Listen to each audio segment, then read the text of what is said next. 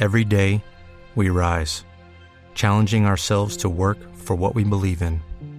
At U.S. Border Patrol, protecting our borders is more than a job, it's a calling. Agents answer the call, working together to keep our country and communities safe.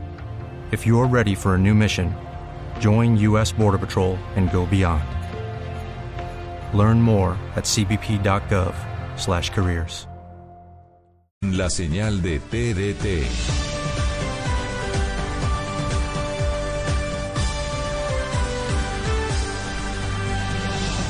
Blue Radio, la nueva alternativa. Hoy en Blue Radio. ¿Qué tal amigos de Blue Radio? Les habla Alexander Ospina, Te Amo Hijo TV. Y los quiero invitar a esta noche a las 10 a Bla Bla Blue. Porque estaré con todos ustedes con el novedoso formato de comedia a domicilio. Así que llamen a la familia y la sientan en la sala de la casa que esta noche el show corre por mi cuenta. Ya saben, desde las 10 de la noche, aquí en Bla Bla Blue. Bla Bla Blue. Porque ahora te escuchamos en la radio, Blue Radio y bluradio.com. La nueva alternativa. ¿Qué se requiere para una buena conversación? Un buen tema, un buen ambiente, buenos interlocutores, preguntarles a los que saben y dejar que todos expresen su opinión. Cada noche encontraremos los ingredientes necesarios para las mejores conversaciones en Bla Bla Blue. La manera ideal de terminar el día y comenzar uno nuevo. Aquí comienza Bla Bla Blue. Conversaciones para gente despierta. En vivo, desde sus respectivas casas. Bla Bla Blue. Mauricio Quintero. Y ahora con ustedes. María Macausland. Buenas noches a todos. ¿Cómo están? Mauro, ¿cómo va todo? Pues con un poco de nostalgia, María, porque hoy es su último episodio en Bla Bla Blue. eh, pero la gente de Bla Bla Blue nunca se va de este programa, siempre se queda en nuestro corazón. Y usted es una mujer que ha sabido quedarse con todas las cosas bellas que nos ha dicho durante todas estas noches, durante todos estos meses. María Macausland, la vamos a querer por siempre, María, por siempre. Tan bello, familia bla bla blue para siempre. Esto siempre ya se va a llevar de aquí en adelante en la sangre, se va a respirar bla bla blue. Y seguro por acá estaré nuevamente más adelante compartiendo, cantando, riéndonos. Y bueno, Eso es lo y que ustedes queremos. los oyentes, ¿no? Que son lo más importante y que siempre nos acompañan de lunes a jueves. Porque esos son los días de este gran programa que va de 10 de la noche a 1 de la mañana. Y bueno, hagamos de este programa uno increíble, ni más faltaba. Increíble. María, así va a ser. Y hoy jueves tenemos comedia a domicilio, ya ustedes saben, así que tenemos a un súper invitado que nos va a estar acompañando, se llama Alexander Ospina y me dicen que ya está aquí, que ya está listo. Hasta aquí. Y hoy en Bla Bla Blue, María también es especial eh, de- dedicado a usted, este programa especial dedicado a usted. Hoy en Bla Bla Blue como jueves de TVT, jueves para recordar. Entonces María, súbete a mi moto porque haremos un viaje retro hacia los años 80, años 80 con la banda que se volvió a poner de moda gracias a una serie de Amazon Prime. Numeral TVT con el grupo Menudo, hoy aquí en Bla Bla Blue con las canciones, con todo lo más retro. Vamos a acordarnos de los tenis menudo, de los afiches, de los conciertos y de la historia de esta gran Se banda de los años prendió, 80. se prendió. Todos los Se fanáticos prendió de esto. menudo muriéndose en este momento. alisten su mejor paso, alisten su paso de baile. Y como ahora te escuchamos en la radio, ya saben que después de las 12 de la noche, ustedes se toman aquí la palabra. Queremos escucharlos, si escuchaban menudo, si les gusta, si no les gusta. Todo en la línea bla bla blue, que es 316-692-5274. Ahí nos pueden mandar desde ya, si quieren, mensajes de texto, notas de voz. Y después de las 12, sí, recibimos llamadas. Porque aquí hablamos todos y hablamos de todo, ya ustedes lo saben. De todo. Ya estamos listos, entonces, antes de presentar a nuestro invitado Alexander Ospina, arroba te amo hijo TV, se ilumina el escenario de los recuerdos de Bla Bla Blue para darle la bienvenida al grupo Menudo. ¡Bienvenidos!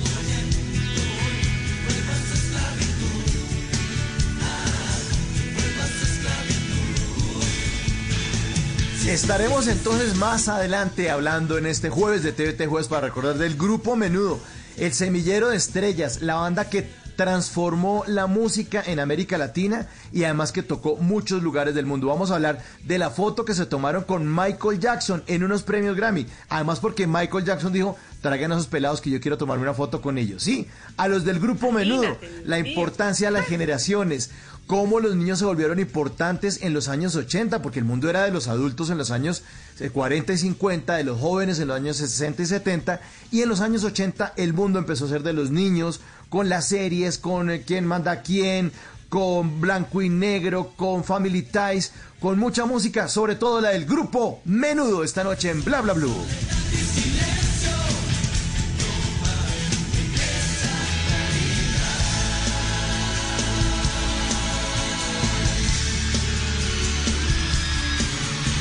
Diez de la noche, 18 minutos, estamos en vivo. Me dicen que ya está listo nuestro invitado. Bueno, nuestro invitado esta noche, yo creo que es el típico que la mamá le decía, mijo, haga algo, ¿usted cree que se va a ganar la vida de metido en internet? Sí, se la está ganando, se la está ganando y bien, bien, bien divertido. En estos jueves de Comedia Domicilio le damos la bienvenida a Alexander Ospina, arroba te amo, hijo TV. Lo queremos mucho, lo amamos mucho. Señor, buenas noches, bienvenido a Bla Bla Blue. Eh, muchachos, muy buenas noches, ¿cómo están? Es que parcero, ¿vieron o no? Ay, María, bien, gracias a Dios, con salud, que es lo más importante en estos, estos momentos tan duros, ¿no? Ah, sí, eso Total. sí, señor. Sí, señor. Total, total. Pero total. qué tal ese acento tan paisa, hombre. Pero, o sea, paisa, Hombre. Lo paisa. que pasa, lo que pasa es que uno no jamás puede olvidarse de dónde viene. Pero, Total. pero ese acento, sí, acento puro paisa, paisa de Nueva York, ¿no? Un, pa- un paisa de Nueva York, señor. Pero no, no, más Ah. paisa que la arepa no puede ser. Divino. Qué bueno, qué bueno que no se olvide de dónde viene y lo dice alguien, queridos oyentes, que tiene, escúcheme esta barbaridad, 2.5 millones de seguidores en Instagram. Explícame, por favor, cómo se da esa barbaridad. Hombre, pues eh, fueron muchísimos años eh, en los cuales, pues antes, usted sabe que lo que era Instagram en, en el momento que salió era nada más una red social para gente bonita. ¿Para qué vamos a hablar otra cosa que no es? A mí me dijeron, parce, ve, salió una aplicación que nada más es, es, es modelos. Y yo dije, no, yo para qué voy a bajar eso. Modelo yo no soy, bonito tampoco. Entonces, ¿para qué? Y entonces eh, era una red en la cual que nada más ponían sí, sus foticos bonitas y tales. Y, y yo empecé a usarla, fue como para montar fotos de mi hijo, eh, cuando estaba en la barriga, cuando nació, cómo iba creciendo. Hasta que Instagram de un momento a otro llegó y dijo, no, vamos a poner es videos. Y ahí fue que comenzó todo. Comenzamos con Vine, comenzamos cuando comenzó también el apoyo de, de- de YouTube, pero como yo no le paraba tanta bola a eso, porque pues obviamente pues uno tenía que trabajar, ¿no? Uno tenía que ir por la casa. Entonces era como que, ah, sí, sí, sí, pero por encimita. Y vea, ya 11 años después seguimos acá dándola toda, juicioso, trabajando, llegando a, a- a más metas, porque solamente no es quedarse uno en una red, sino qué más puede hacer de ahí, ¿sí me entiende? Y gracias a Dios pues, se han abierto varias, se han abierto varias puertas y, y muchas cosas lindas que, que se han dado gracias al esfuerzo, pues, y obviamente al apoyo tan lindo de todas las personas que siempre lo, lo, lo siguen a uno y están ahí siempre pendientes de todo. Ah, pero es que, hermano, cuando hay talento, hay talento. Y al que mama gallo y un paisa y subiendo cosas divertidas, pues todo el mundo lo sigue. Quiero que los oyentes escuchen uno, uno, uno de los videos, uno de los videos muy corto que sube Alexander Ospina, arroba te amo hijo TV. Oigan este. Ey, Zorranga, ¿usted por qué me dejó plantado como un bobo en el lugar que nos íbamos a ver hoy? Ah, sí, es que estaba lloviendo. Lloviendo, tan mentirosa, sabiendo que es un día todo soleadito, todo bonito. Sí, es que estaba lloviendo, que es más lindo un carro por debajo que usted, entonces me fui. ¡Ay, qué pecado! Sí, Bueno, sí, es lo que les toca sufrir a los hombres. Ah, los hombres son muy sufridos. Bueno, esto es un video y los videos suyos tienen esa característica que es muy caserito, con pelucas. Y uno dice, este sacó, eso, ¿de dónde sacó? O sea, el vestuario es mínimo, básico, sobre todo en este tipo de videos, pero es de un humor simple y, y ese humor como que, que la gente puede decir, ay, qué bobadas, ahora se ríen de puras bobadas. Las bobadas son las cosas más divertidas, ¿no, Alexander? Las Hombre, mejores. claro que sí. Eh, eh, hablando como es, usted no se va a reír cuando usted se cae, pero usted se ríe si alguien se cae, ¿sí o qué? Sí, Y claro, siempre la desgracia, la desgracia, la desgracia del otro es la gracia del que está disfrutando. Entonces, ¿qué hice yo? Ah, bueno. Ah, que soy chiquito, que soy calvo, que soy esto. Entonces, hagámoslo en video y pongamos a disfrutar a la gente. ¿Por qué también hago esto? Porque nos tenemos que querer nosotros mismos y, no- y si no nos queremos con nuestros propios defectos, entonces, ¿pa' ¿dónde vamos a ir? ¿Dónde vamos a llegar? Ah, no, hay que, hay que Me querernos encanta ese tal cual, mensaje. entonces, no, claro, y, es así, es así. A mí siempre me, desde pequeño me decían que el, el chiquito, el enano, que el calvo, que esto, que nunca iba a hacer nada. Y yo le dije, no, no voy a hacer nada, espera y verá. Y todo lo convertía en, comedia. Todo Te siempre estaban lo ganando convertía en comedia. Claro, por ejemplo, yo soy una persona que yo salgo y yo no salgo es a disfrutar, yo salgo es a ver qué saco. yo empiezo a mirar, mira estos allí, ay, estos allí están peleando, ay, ta, ta, ta, ay, mira esta vieja por allí se parece a Zorranga, tum, tum, anote, anote, anote. Ya uno es como que mirando a ver qué más hace, porque no hay nada mejor que que las personas se identifiquen con el, con el día a día. Ah, qué juicio, qué juicio es andar ahí de observador, pero claro, eso se tiene que volver uno cuando hace reír a los demás. Y además me encanta lo que decía que se trata de uno mismo porque me he dado cuenta y te aprovecho y te pregunto ya que no te va nada mal en redes, que la gente últimamente se conecta más con el contenido orgánico, con el que está menos producido, menos editado, menos así súper, mejor dicho, maquillado y entre más así rápido y directo sea la vida de la persona, como que más se conectan. Eso es así. Hombre, sabes que sí, eso, eso es, eso es tan chistoso porque uno cuando le mete a un video todo el alma, vida y corazón, la gente es como, eh, eh, sí, no, sí, ahí más o menos. Y cuando uno lo hace así, todo lagañoso, despelucado, acabo de levantar, ¡ay, qué risa! Claro, porque es que esa es la realidad. Eso es lo que Esa se vive en el momento. Entonces, al uno identificar yo así es lo mejor del mundo. Por ejemplo, cuando yo comencé a hacer shows de comedia, yo a mí, a, a mí, a mí me dijeron, imagínate, yo, yo llevaba, ¿qué? Como cinco meses haciendo videos en Instagram. Y yo estaba trabajando, yo, yo era mesero y bartender en un restaurante. Y un día me llamó una señora, una señora y me dijo, Alex, eh, ¿usted hace shows de comedia? Y yo, ah, sí, claro. Es que, ay, qué rico, es que tenemos el cumpleaños de mi esposo en dos días, entonces era para ver si venía a hacer un show. Y yo, ah, no, no, sí, claro, de una. Ay, ¿cuánto cobra? Y yo, ay, Dios mío, ¿yo qué digo? Y yo, a mí me faltaban como 400 dólares para pagar la renta. Y yo, ah, 400 dólares. Es que, ah, listo, entonces nos vemos el viernes. Y yo, hágale, perfecto. Yo colgué y caí me muero. Emoción. No, Yo colgué, ¿qué yo es dije, yo, No, qué ¿qué hago? emoción. No, ¿Qué es emoción. Yo era? ¿Qué hago? ¿Qué digo? Yo no, yo no hago ¿Ah? esto. Porque una cosa que uno aprende como inmigrante en Estados Unidos, en cualquier parte extranjera que va, es que uno siempre le dice sí a todo. ¿Usted sabe pegar madera? Sí. ¿Sabe limpiar? Sí. ¿Sabe lavar ropa? Sí. Así no sepa, pero no, es que eh, si, si me están dando la yo oportunidad, yo, eso. aprendo. Claro, Claro, cuando, claro, claro. cuando llego yo y, y el amigo mío Miguel me decía, Parce, ¿usted qué va a decir? Yo, no, parce, yo no sé, yo no, yo no sé qué decir. Me- venga, vaya conmigo para yo gozármelo a usted que está gordito. Como que no tenía, no tenía qué más hacer. Claro, porque es que la comedia, el stand-up comedy es, es algo producido, es algo que, está escrito, Claro. es algo que se vive. Y, y yo y yo era porque necesitaba 400 dólares. Y yo, yo, yo, yo era por Y eso. se le midió, Pero se vea. mandó, qué susto. pero pero me salté ese día y, y se me abrieron las puertas desde ese momento, gracias a Dios, y, y yo dije, no, no, no, no, esto es lo mío. sí, Esto Pero- es lo pero venga, hacer las cosas. Alexander, ¿el show cómo le salió? ¿El- ¿Sí? ¿Le tocó devolver 300 dólares de lo que cobró? ¿O, o les, Oiga, no, bien, yo o creo que salió antes me bien? deben 300 más. Oiga, le comento que yo llegué, y sabe que uno en la comedia, uno tiene un inicio, un medio y un final, ¿no? Sí. Hermano, yo llegué y eso era inicio, inicio, inicio, inicio, inicio. Yo a- a- al rato me, me, me faltó nada más inflar globitos. Yo, yo, yo, yo, yo, pues madre, ¿yo qué estoy haciendo? Yo sacaba a la gente que a bailar. Yo, yo, yo, ¿qué hago ya? Y en, ese, y en esa fiesta, en, en esa fiesta estaban los del grupo Nietzsche. Y cuando uno No. de ellos me toca, uno de ellos me toca la espalda, yo ni siquiera sabía que ellos estaban ahí, y uno de ellos me toca la espalda y me dice, ay, Alex, hermano, ves que hace 45 minutos atrás teníamos que cantar, ¿será que puede terminar un momentico? Y yo, no, hace 45 minutos me hubiera dicho eso, weón. y yo todo asustado. Cuando llega, llega, llega la señora y me dice, es que, ay, Alex, ellos van a cantar, pero estamos pasando tan bueno. Cuando ellos terminen, usted puede seguir. Y yo, no, hija, yo me voy para la casa, yo ya estoy, yo, yo no, yo ya no sé ni qué decir.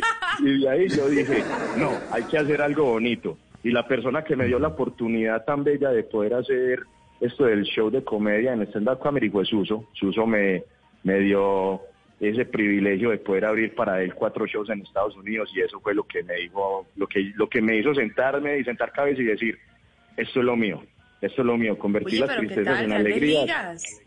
Y así es, y así comencé. Qué bueno, qué buena historia esta. Oiga, Alexander, vamos a, a- a escuchar otro de sus clips de los que usted sube a sus redes sociales para que la gente también entienda cómo es el humor de las redes sociales y también del stand-up de Alex Ospina, Alexander Ospina esta noche aquí, arroba te amo, hijo, TV en bla bla blue. Hasta que por fin me contesta mi amor. Ay, Dios mío, ¿qué es lo que querés? Bebé, pero usted por qué me ignora? Ay, pues estaba comiendo. Pero desde hace dos meses. Ay, Lucky Land Casino asking people what's the weirdest place you've gotten lucky? Lucky? In line at the deli, I guess? Aha, in my dentist's office. More than once, actually. Do I have to say? Yes, you do. In the car before my kids' PTA meeting. Really? Yes. Excuse me, what's the weirdest place you've gotten lucky? I never win and tell. Well, there you have it. You can get lucky anywhere playing at LuckyLandSlots.com. Play for free right now. Are you feeling lucky? No purchase necessary. Void where prohibited by law. 18 plus. Terms and conditions apply. See website for details. Tenía mucha hambre. ¿Qué desespera usted, po? Entonces, estos Que personajes son... us- sí. Usted mismo con una peluca haciendo de usted mismo hablando por teléfono. Ese es el, el, el video básico que tanta risa da. Es que son muy divertidos, hombre. Muy buenos. Muy sí, buenos. es, es, es, es, es algo que, es que eso es lo que pasa cuando uno tiene y conoce tantas amigas. Las mujeres tienen mucha historia. Las mujeres tienen mucho para hablar.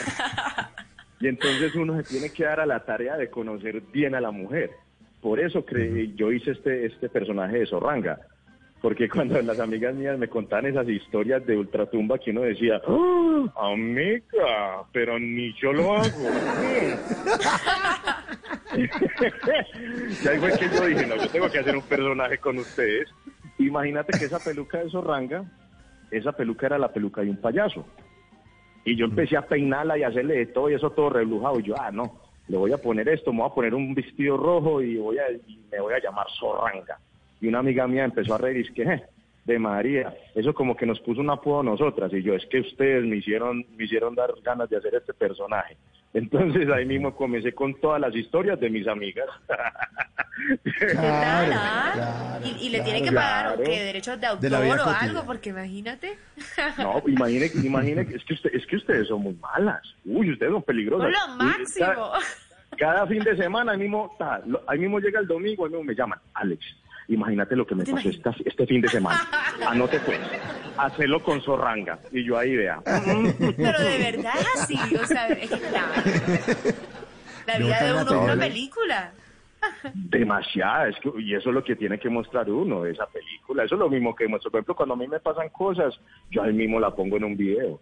Cuando yo he tenido parejas, yo he tenido parejas y empiezan a, a, como a, a poner problemas por cosas como que no tienen sentido. Yo mismo empiezo a notar, a mismo les digo, venga, vuelva a hacer lo mismo, pero vamos a grabarlo. Yo lo mato. Pero al- al- al En medio de la, de la discusión.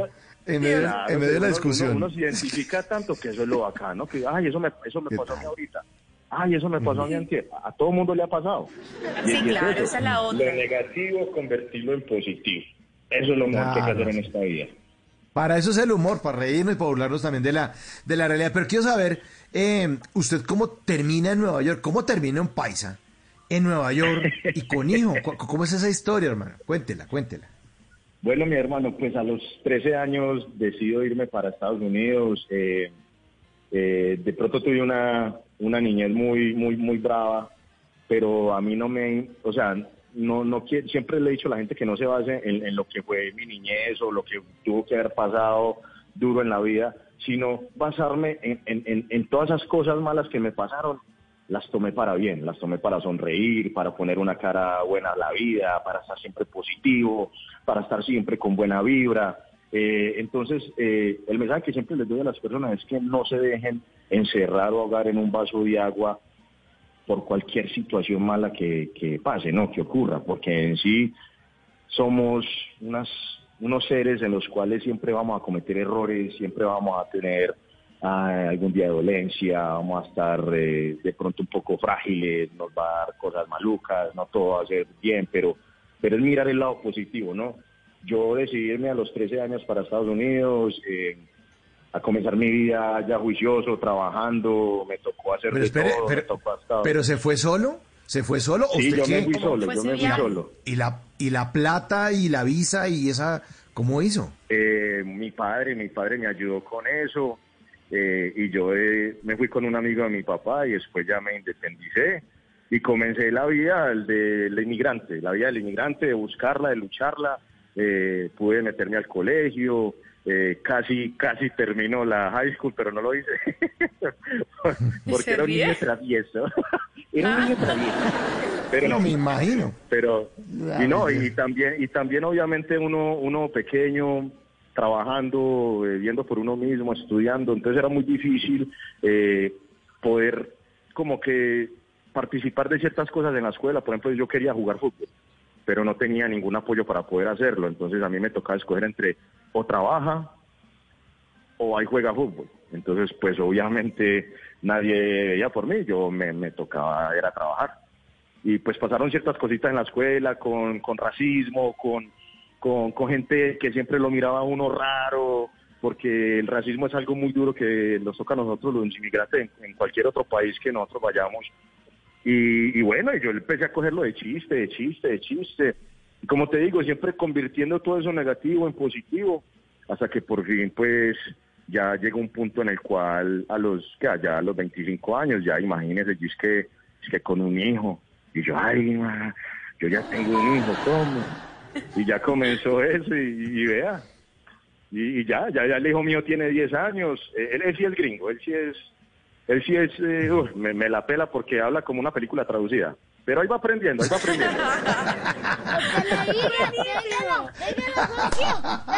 Ay, no, esa belleza de Sí, hijo. porque es que, porque es que aquí, aquí en Colombia hablan tan, bueno, aquí, aquí en Medallo uno sale y esos peladitos son tan bacanas. Hey, entonces qué, entonces hablan así como todos.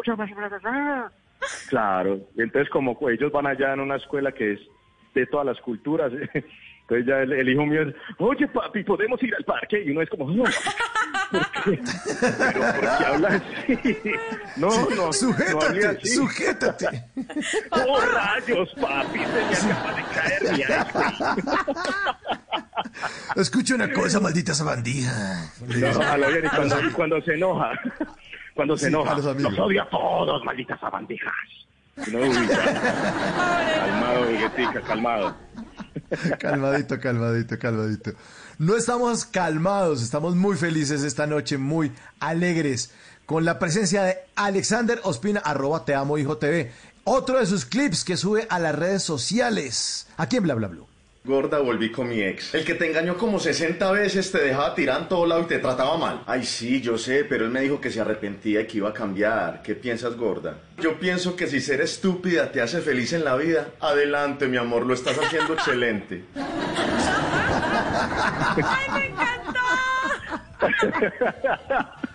ese, ese es el error de muchos, ¿no? Qué error tan grande uno volver con un ex. ¿Qué es eso? Y bueno, Uy, porque las, así, o sea, las amigas cuando se tienen confianza se hablan así, como que se insultan con cariño. Ay, si es estúpida, te hace ser feliz, sé feliz, mi vida. No, porque Ay. es que si, si uno no tiene un amigo o una amiga que le diga las verdades en la cara como es, eso no es un amigo. Un Claro. amigo, un amigo hace bullying, un amigo es muy directo, un amigo lo pone a llorar. Eso es un verdadero amigo. De acuerdo, Total. de acuerdo. Solo a los, a, los amigos uno les canta la tabla porque quieren que mejoren en algo. Y dice, oye, usted creo que está... Exactamente. Y, y de frente. A los que no son tan amigos, no. Uno como que, eh, pues, le fastidia sí, uno algo. y dice, me, me veo, pero me veo bien. Me veo bien. Ah, Sí. sí, sí, no, perfecto. En cambio, el amigo de uno, me veo bien. Uy, parce, ¿usted dónde compra la ropa? Qué va tan fea.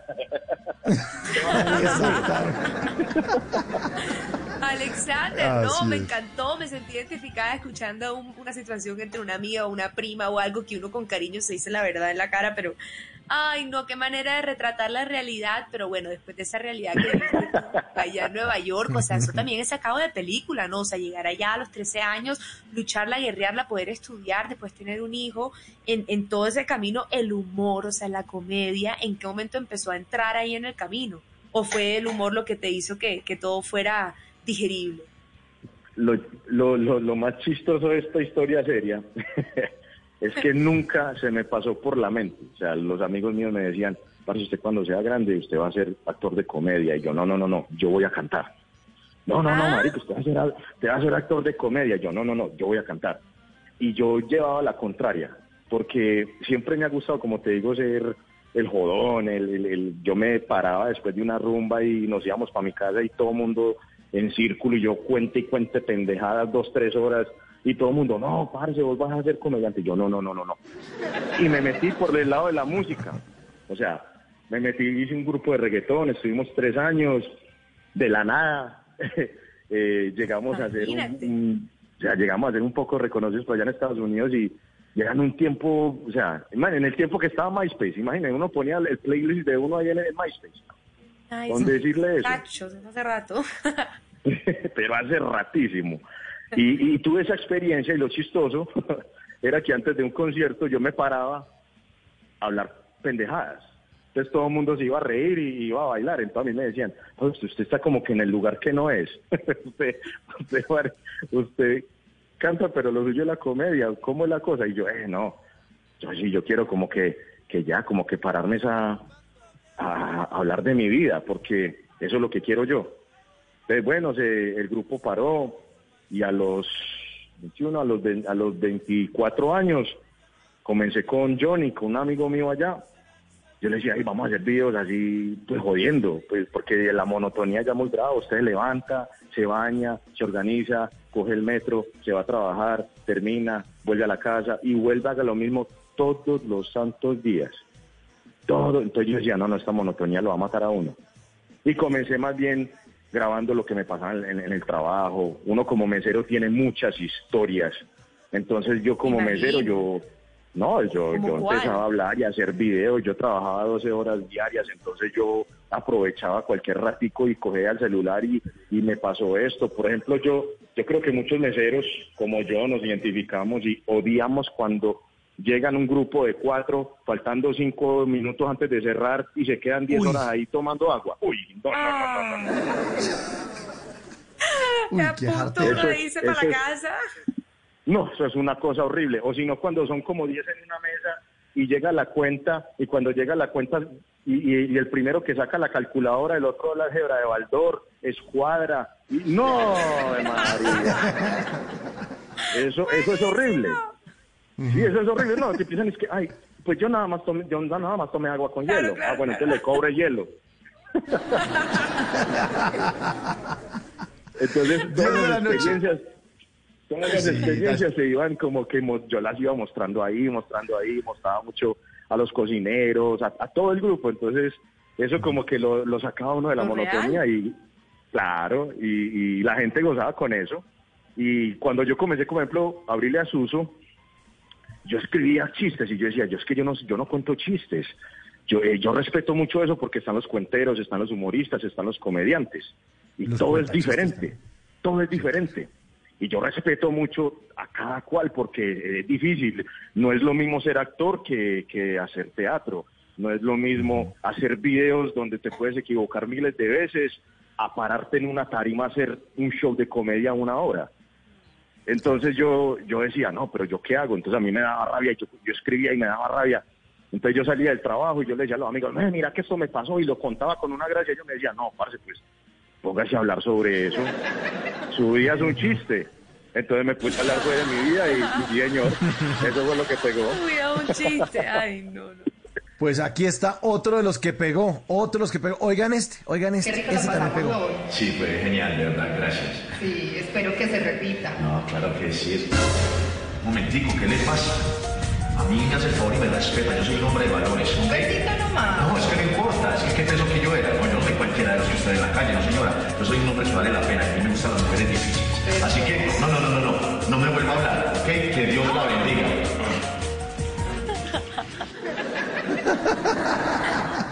No. No, un hombre muy la- digno, uno se tiene, uno se tiene que hacer respetar. Claro. ¿Qué tal ese hombre no puede ser tan fácil. Ah, No, no, no, no. ¿Y esa quién le pasó? ¿Esa quién le pasó? ¿Esa quién se la contó? ¿O esa le pasó a usted? No, no, no, es que a veces es bueno joder también cuando uno está hablando con alguien, ¿no?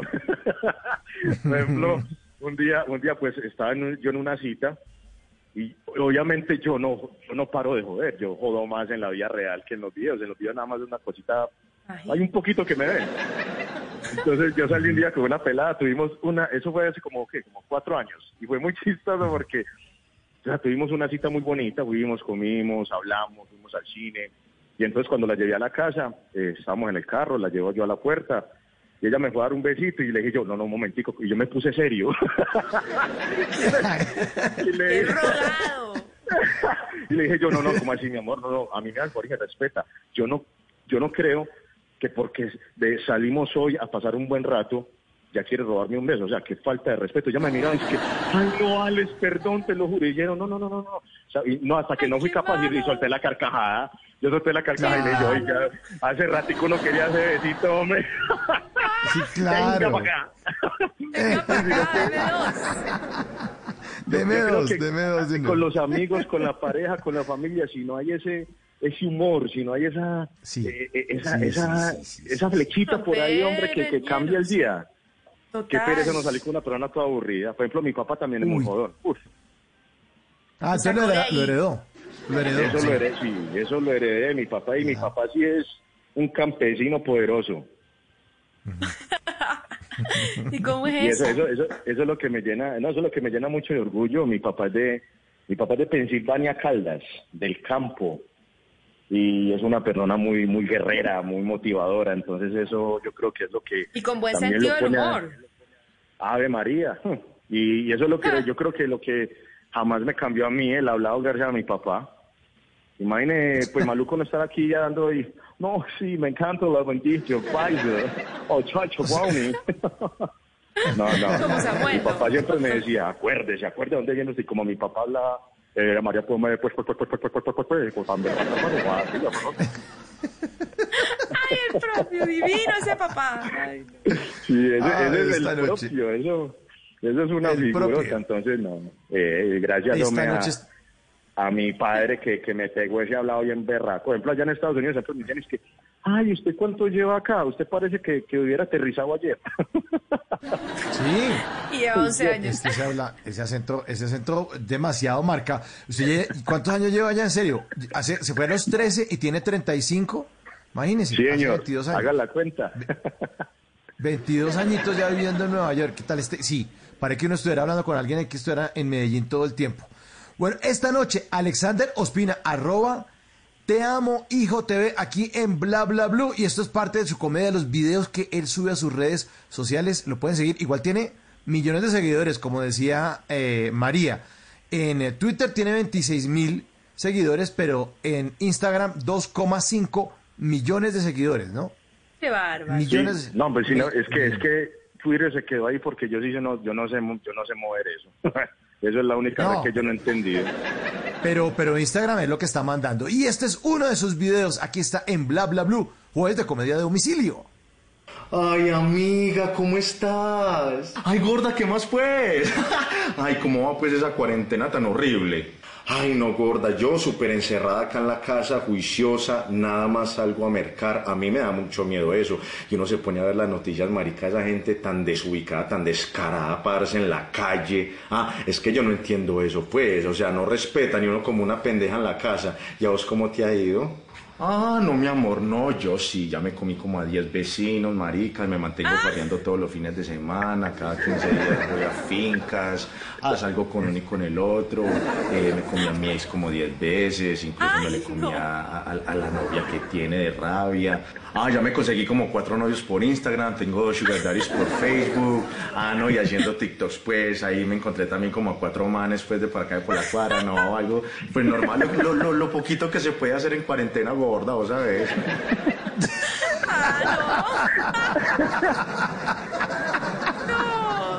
¿Qué tal? Esto Lo está poquito, como La poquito que supera la hace. ficción. No, es que, es que, oiga, qué cuarentena tan rara, ¿no? Sí. Claro. Se, aca- acabaron dices. familias, se acabaron Sí. noviazgos, se dieron cuenta quién era la persona con que vivían. Ah, Uy, no, qué cosa tan horrible. Se conocieron los vecinos, todo, todo. No, sí, los vecinos. Eso ya no valía noticiero, sino todo el mundo ahí en las ventanas. "Mm, Este salió sin tapabocas. Este ya, ya. Este se fue a trabajar y entró al aquello. Ay. Ya. La gente, siempre- la gente, la gente siempre me decía, ay, ¿cómo es vivir en, en un reality? Usted que estuvo en, en reto, en reto Cuatro Elementos y en, y en protagonistas de novela. Ajá, ahorita ya saben lo que es vivir en un reality, ¿no? Con esta cuarentena. Ahorita sí, Sí, sí, se sabe. Ja. Ay, total. Estamos todos Ve, ¿y en cómo es estar casa en un estudio. reality? Complicado, complicado. No, ima- imagínese uno, pues, con veintitantas personas viviendo en una casa, ¿cierto? Y eso es el complique, que, que los, las- los gustos, la forma que son cada cual, o sea, todo hay que respetarlo. Pero es, imagínese usted con, con la familia, con una pareja que los ve unas horitas en la noche y se duerme, a veces no ve a nadie en la mañana antes de irse a trabajar, y ahorita ya quedarse conviviendo todo el santo día. Entonces, claro, pierden esa noción y dicen, no, no, no, Dios mío, pero ¿qué es esto? Se, estresan y por eso es que sacaron tantas familias. Uy, yo creo que yo no había visto tanto divorcio en, en cinco meses.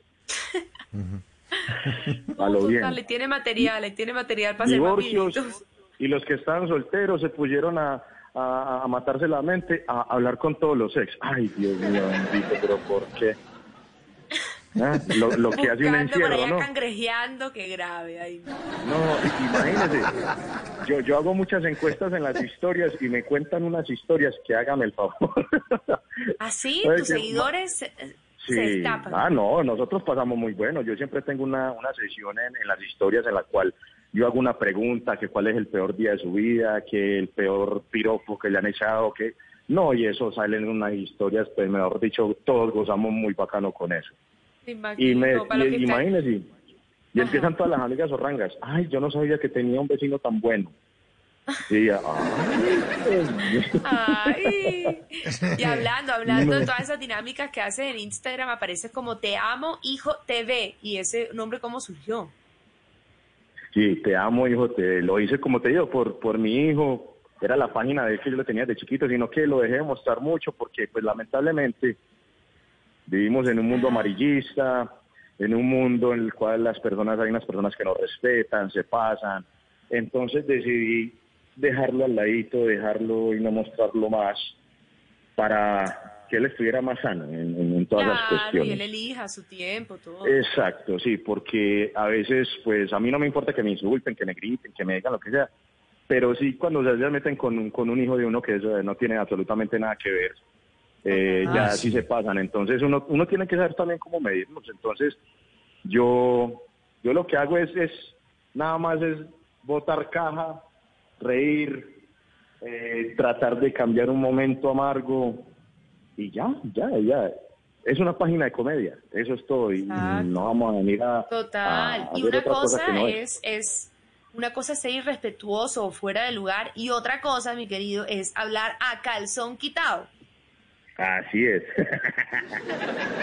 ¿Cómo me viste ahí? Puedo ser, puedo ser Ay, sí la vi bien. libretista. Así habla uno, a calzón quitado. Por eso le puse mi show a calzón quitado, porque yo hablo todo Ajá. lo que. Háblanos de ese show, ¿cómo así que llevas cinco años haciendo ese espectáculo, ese, show de comedia?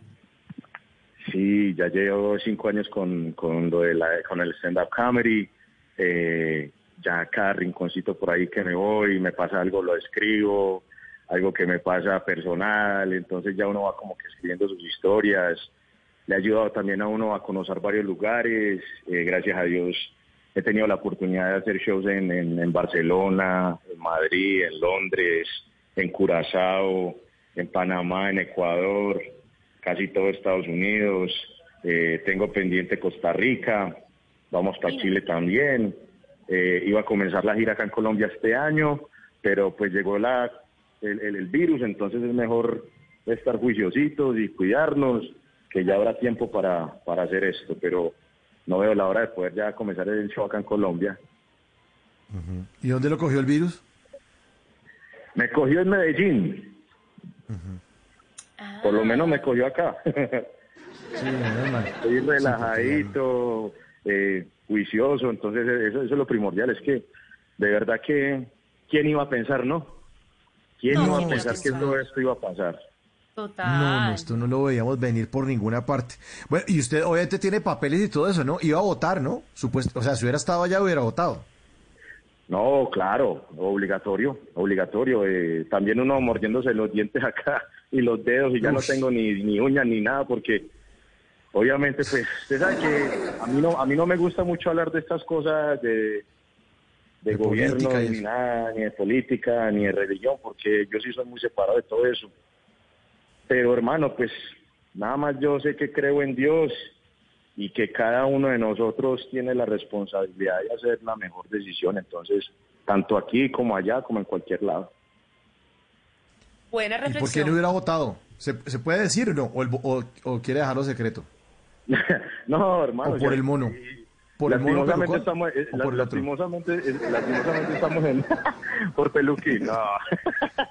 Es- es- es- estamos estamos en un mundo hermano que, que ya uno ni puede ponerse una camiseta de, de un, de un equipo entonces Sí. es mejor dejar todo callado Sí, sí, sí, eso es cierto, eso es cierto porque la gente, sí, ya es una, una intolerancia, aquí uno no puede decir nada porque todo el mundo le cae a regañarlo, y sobre todo usted que está tan famoso y tan, tan conocido en redes sociales. Aunque ya nos dijeron que eso. ibas a votar por, Sí. por Kanye West. Así que. Claro arriba Kanye Uh. Es que- es- es que Arriba. si, si, si, si Snoop Dogg sí. se hubiera tirado a la presidencia ah, Snoop Dogg hubiera ganado seguro, seguro, seguro, seguro. Bueno, esta noche, esta noche estamos en Comedia a Domicilio. Alexander Ospina, arroba te amo hijo TV. Ahí lo pueden seguir en sus redes sociales. Bueno, dos millones y medio, pero otro seguidor más que se le sume. Buenísimo y que se divierta con la comedia de Alex Ospina. Aquí está otro de los clips que le gusta subir. Y gracias a la inspiración de todas las amiguitas, que también usted me imagino le puede escribir a Alex y votarle material. ¿Se recibe o no? ¿Se recibe material? Ave ¿O María no? claro Ave María, todo se puede claro. dramatizar Todo se puede dramatizar. Aquí está uno de esos dramatizados de Alex Ospina. Amor, ¿ya viste la foto que subí a Instagram? Ah, no, mi amor, qué pena, es que estoy terminando de hacer un trabajo para la universidad, pero ya voy a ver. Dele like, comente algo, ponga un diablito con agüita, que sepan que soy suya, marque territorio. ¿O cuál es el misterio, ah? ¿Que le pilla los fletes o que se le caen las viejas o qué? No, pero tranquilo, mi amor, que si usted no le da like o comenta, hay muchas personas que sí. Ja, mueren por estar conmigo, entonces pues normal. Vea, ya le di like y ya comenté. No, tranquilo, Alexander Ospina, no te preocupes, uno no tiene que forzar a las personas que ama a que le den like o comenten sus fotos. Entonces, tú tranquilo, ¿ok? ¿No? Relájate. Ahora no se vaya a enojar. ¡Enojarme yo! ¡Ja! ¡Enojarme yo! ¡Por favor, mucho estúpido! No me imagino de cuántas celos, sí. veces se ha repetido eso en la vida de las parejas que nos están oyendo. no es que el que no ha pasado por eso es porque nunca ha tenido pareja Ay, no, en pleno siglo XXI donde el like es algo determinante en la relación, esto es lo último. No, no, y lo más berraco que a veces cuando ustedes mismas llegan y hacen una historia al lado de uno, y uno vio mientras que hacía la historia, y después va y le dice a uno, y, y ya vio la historia que subí, eh, a María, es que definitivamente a usted no le importa nada, qué tristeza. y, uno, y uno es como ahí como que, ah, hello, yo estuve ahí al ladito tuyo, pero es que es diferente, es diferente, porque para ustedes todo es diferente. Ay, no, Bueno. total. ¿Y qué proyectos, qué proyectos diferentes tiene para... Ya estamos hablando ya del resto de año o ya 2021? ¿Qué tiene programado?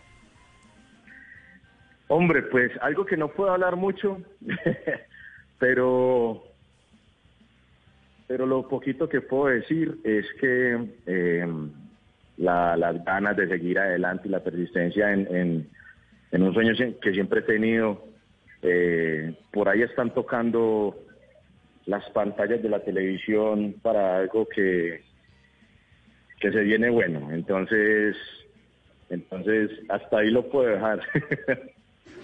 ¿Y dónde? ¿En, en, en la Yunai o por acá? la fusión de los dos. Uy, este proyecto está Sí. chévere. Ese está proyecto muy, muy chévere. bacano y es algo que, que, o sea, se dio en la cuarentena, se dio en la cuarentena y, Ya pues. de, de, de un proyecto en la mente se convirtió en algo grandísimo y va a ser genial. Va a Lo ser genial porque van a haber, van a haber como tres países involucrados en esto, entonces muy bacán. Ah, y grandes vamos con ligas. toda Colombia, sacando a Colombia adelante. Qué bueno, qué bueno, qué bueno. Bueno, estamos pendientes ahí. Estaremos pendientes entonces. Porque Sí. además eh, eso va muy de la mano con todo lo que nos has dicho hoy durante esta hora eh, sobre como atreverse a cumplir los sueños, a quererse a uno mismo, a, a aceptarse como uno es con defectos y con todo. Y mira, esa es como la, la demostración de que vale la pena apostarse por uno mismo y dejar tanta duda y tantos miedos y tanto autocrítica y autosabotaje. Ese es un proyecto, me imagino, que reafirma que tu esfuerzo ha valido la pena y al final le deja un gran mensaje a todos los oyentes que están ahí conectados. O sea, al final es pa'lante, es, es creer en uno mismo. Exactamente, exactamente. En la vida siempre van a estar las personas que dicen, usted no sirve para eso, pero en realidad el que, el que llega a la cima es uno. ¿Sí me entiendes? El que sufre es uno, el que llora es uno. Entonces, siempre, siempre, yo- siempre que me preguntan, siempre les digo lo mismo. Si ustedes se van a poner a escuchar lo que dice la gente, usted Ah, no va a no. llegar a hacer nada de lo que usted quiera hacer. Sí. ¿Qué es lo que dice usted? ¿Qué quiere usted? ¿Qué quiere usted para la vida? ¿Qué quiere usted? Eso es lo más importante. ¿Qué quiero yo? Lastimosamente, a veces se nos olvida eso, se nos olvida que nosotros existimos y nos preocupamos más por otras y, otras personas o, nos preocupamos más por caerle bien a este o aquella o, por encajar en un grupo que no es, pero infelices. Entonces, ¿qué es lo que quiero yo? ¿Esto es lo que yo quiero para mi vida? ¿Aparentar lo que no es? No, eso no lo quiero yo. ¿Qué quiero yo? Esa es la pregunta que siempre nos hemos que hacer. ¿Qué quiero yo? A mí no me importa si a este le parezco bonito o feo. Si a ella piensa que no va a hacer nada en la vida o sí, es yo lo voy a lograr. Porque el- el- lo más chistoso de todo es que cuando uno tiene un plan y lo dice, la gente le dice a uno, está loco. Ah, qué estupidez. Usted no va a llegar a hacer nada. Y cuando uno está cumpliendo sus metas, ¿qué dicen? Siempre estuve ahí. Ah, pero ¿se Claro. acuerda de mí? ¿Se acuerda Sí, de mí? claro. Yo Ah, siempre no, creí en usted. Siempre creí en Sí, usted. sí. Llegan en paracaídas. Sí, sí, sí. eso- Es- eso es cierto. exacto, entonces, entonces es eso, es ¿qué quiero yo? ¿Qué quiero yo? ¿Quién quiero ser? Pues que, pues sabe qué, qué quiero yo. Yo quiero que usted vuelva aquí a este programa, porque este programa es suyo, tiene las puertas abiertas. Alexander Ospina, mil gracias por acompañarnos esta noche aquí en Bla Bla Blue. Le mandamos un gran abrazo. Eh, lo felicito por su carrera, por el temple que tiene, por haber superado todos los obstáculos y por llegar a ser tan tan importante en el escenario de la comedia desde Nueva York para el mundo y también desde Medellín. Un abrazo, señor, y gracias por hacer parte de estas no, conversaciones para gente despierta. Muchísimas, muchísimas, pero muchísimas gracias a ustedes por la invitación. Espero, obviamente, poder ir a visitarlos, hombre, y sentarme con ustedes allá próximamente cuando esté mejor la situación. Eh, de verdad que mil gracias por esta invitación tan linda, por, por dejarme eh, chorrearme un poquito de la vida mía. y, hombre, no. Y decirle a todos, y decirle a todos estos pelados, a toda esta juventud, que, que siempre, que se cuiden, la calle no es la respuesta, cuidado con las amistades, las amistades que valen la pena no le invitan a uno a hacer cosas malas, estudien, necesitamos profesionales en esta, en esta vida, necesitamos gente que aporte. Y de verdad que se notó, se notó, porque gracias a todos estos enfermeros, doctores, cirujanos, todas estas personas que estuvieron pendientes, a todos estos trabajadores que nos, alimentaron, que nos pudieron llevar un poco esta pandemia más calmada, a los que tienen, a los que no tienen, es, es seguir luchando, no darnos por vencidos y seguir para adelante, seguir para adelante porque hoy estamos aquí, mañana no sabemos y siempre valorar lo que tenemos. Y gracias, hombre, a Alexander. todos ustedes. Alexander, las puertas abiertas y un abrazo, mi hermano. Muchas gracias. Alexander Ospina, arroba te amo hijo TV, aquí en Bla Bla Blue. Y ya viene, ya viene el jueves de TVT. Váyanse subiendo a la moto porque vamos a hablar del grupo Menudo. Bla bla blue. Sesiones para gente despierta.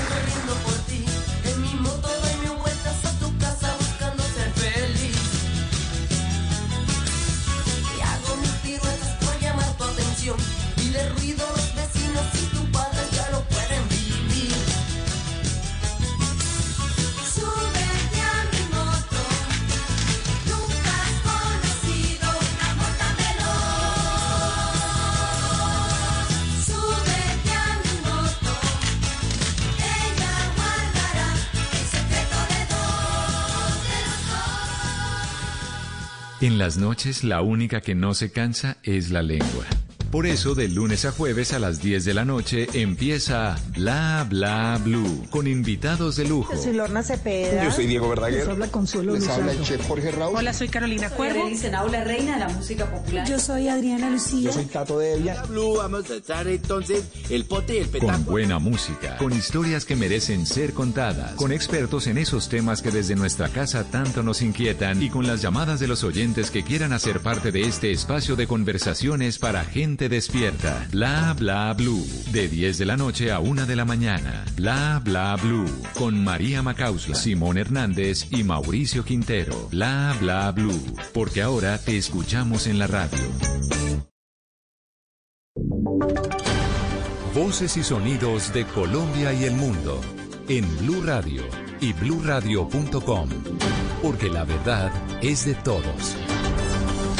Ya son las 11 de la noche y 3 minutos. Soy Javier Segura y se hace una actualización de las noticias más importantes de Colombia y el mundo en Blue Radio. Y mucha atención que el vocero del movimiento al socialismo más, Sebastián Michel, denunció que la noche este jueves un grupo de personas atentó contra el presidente electo de Bolivia, Luis Arce, detonando una carga de dinamita en la casa de campaña de ese partido político cuando se llevaba a cabo una reunión, según una nota de prensa difundida por ese partido político. Ese es el diputado Sebastián Michel en declaraciones a la televisión de Bolivia.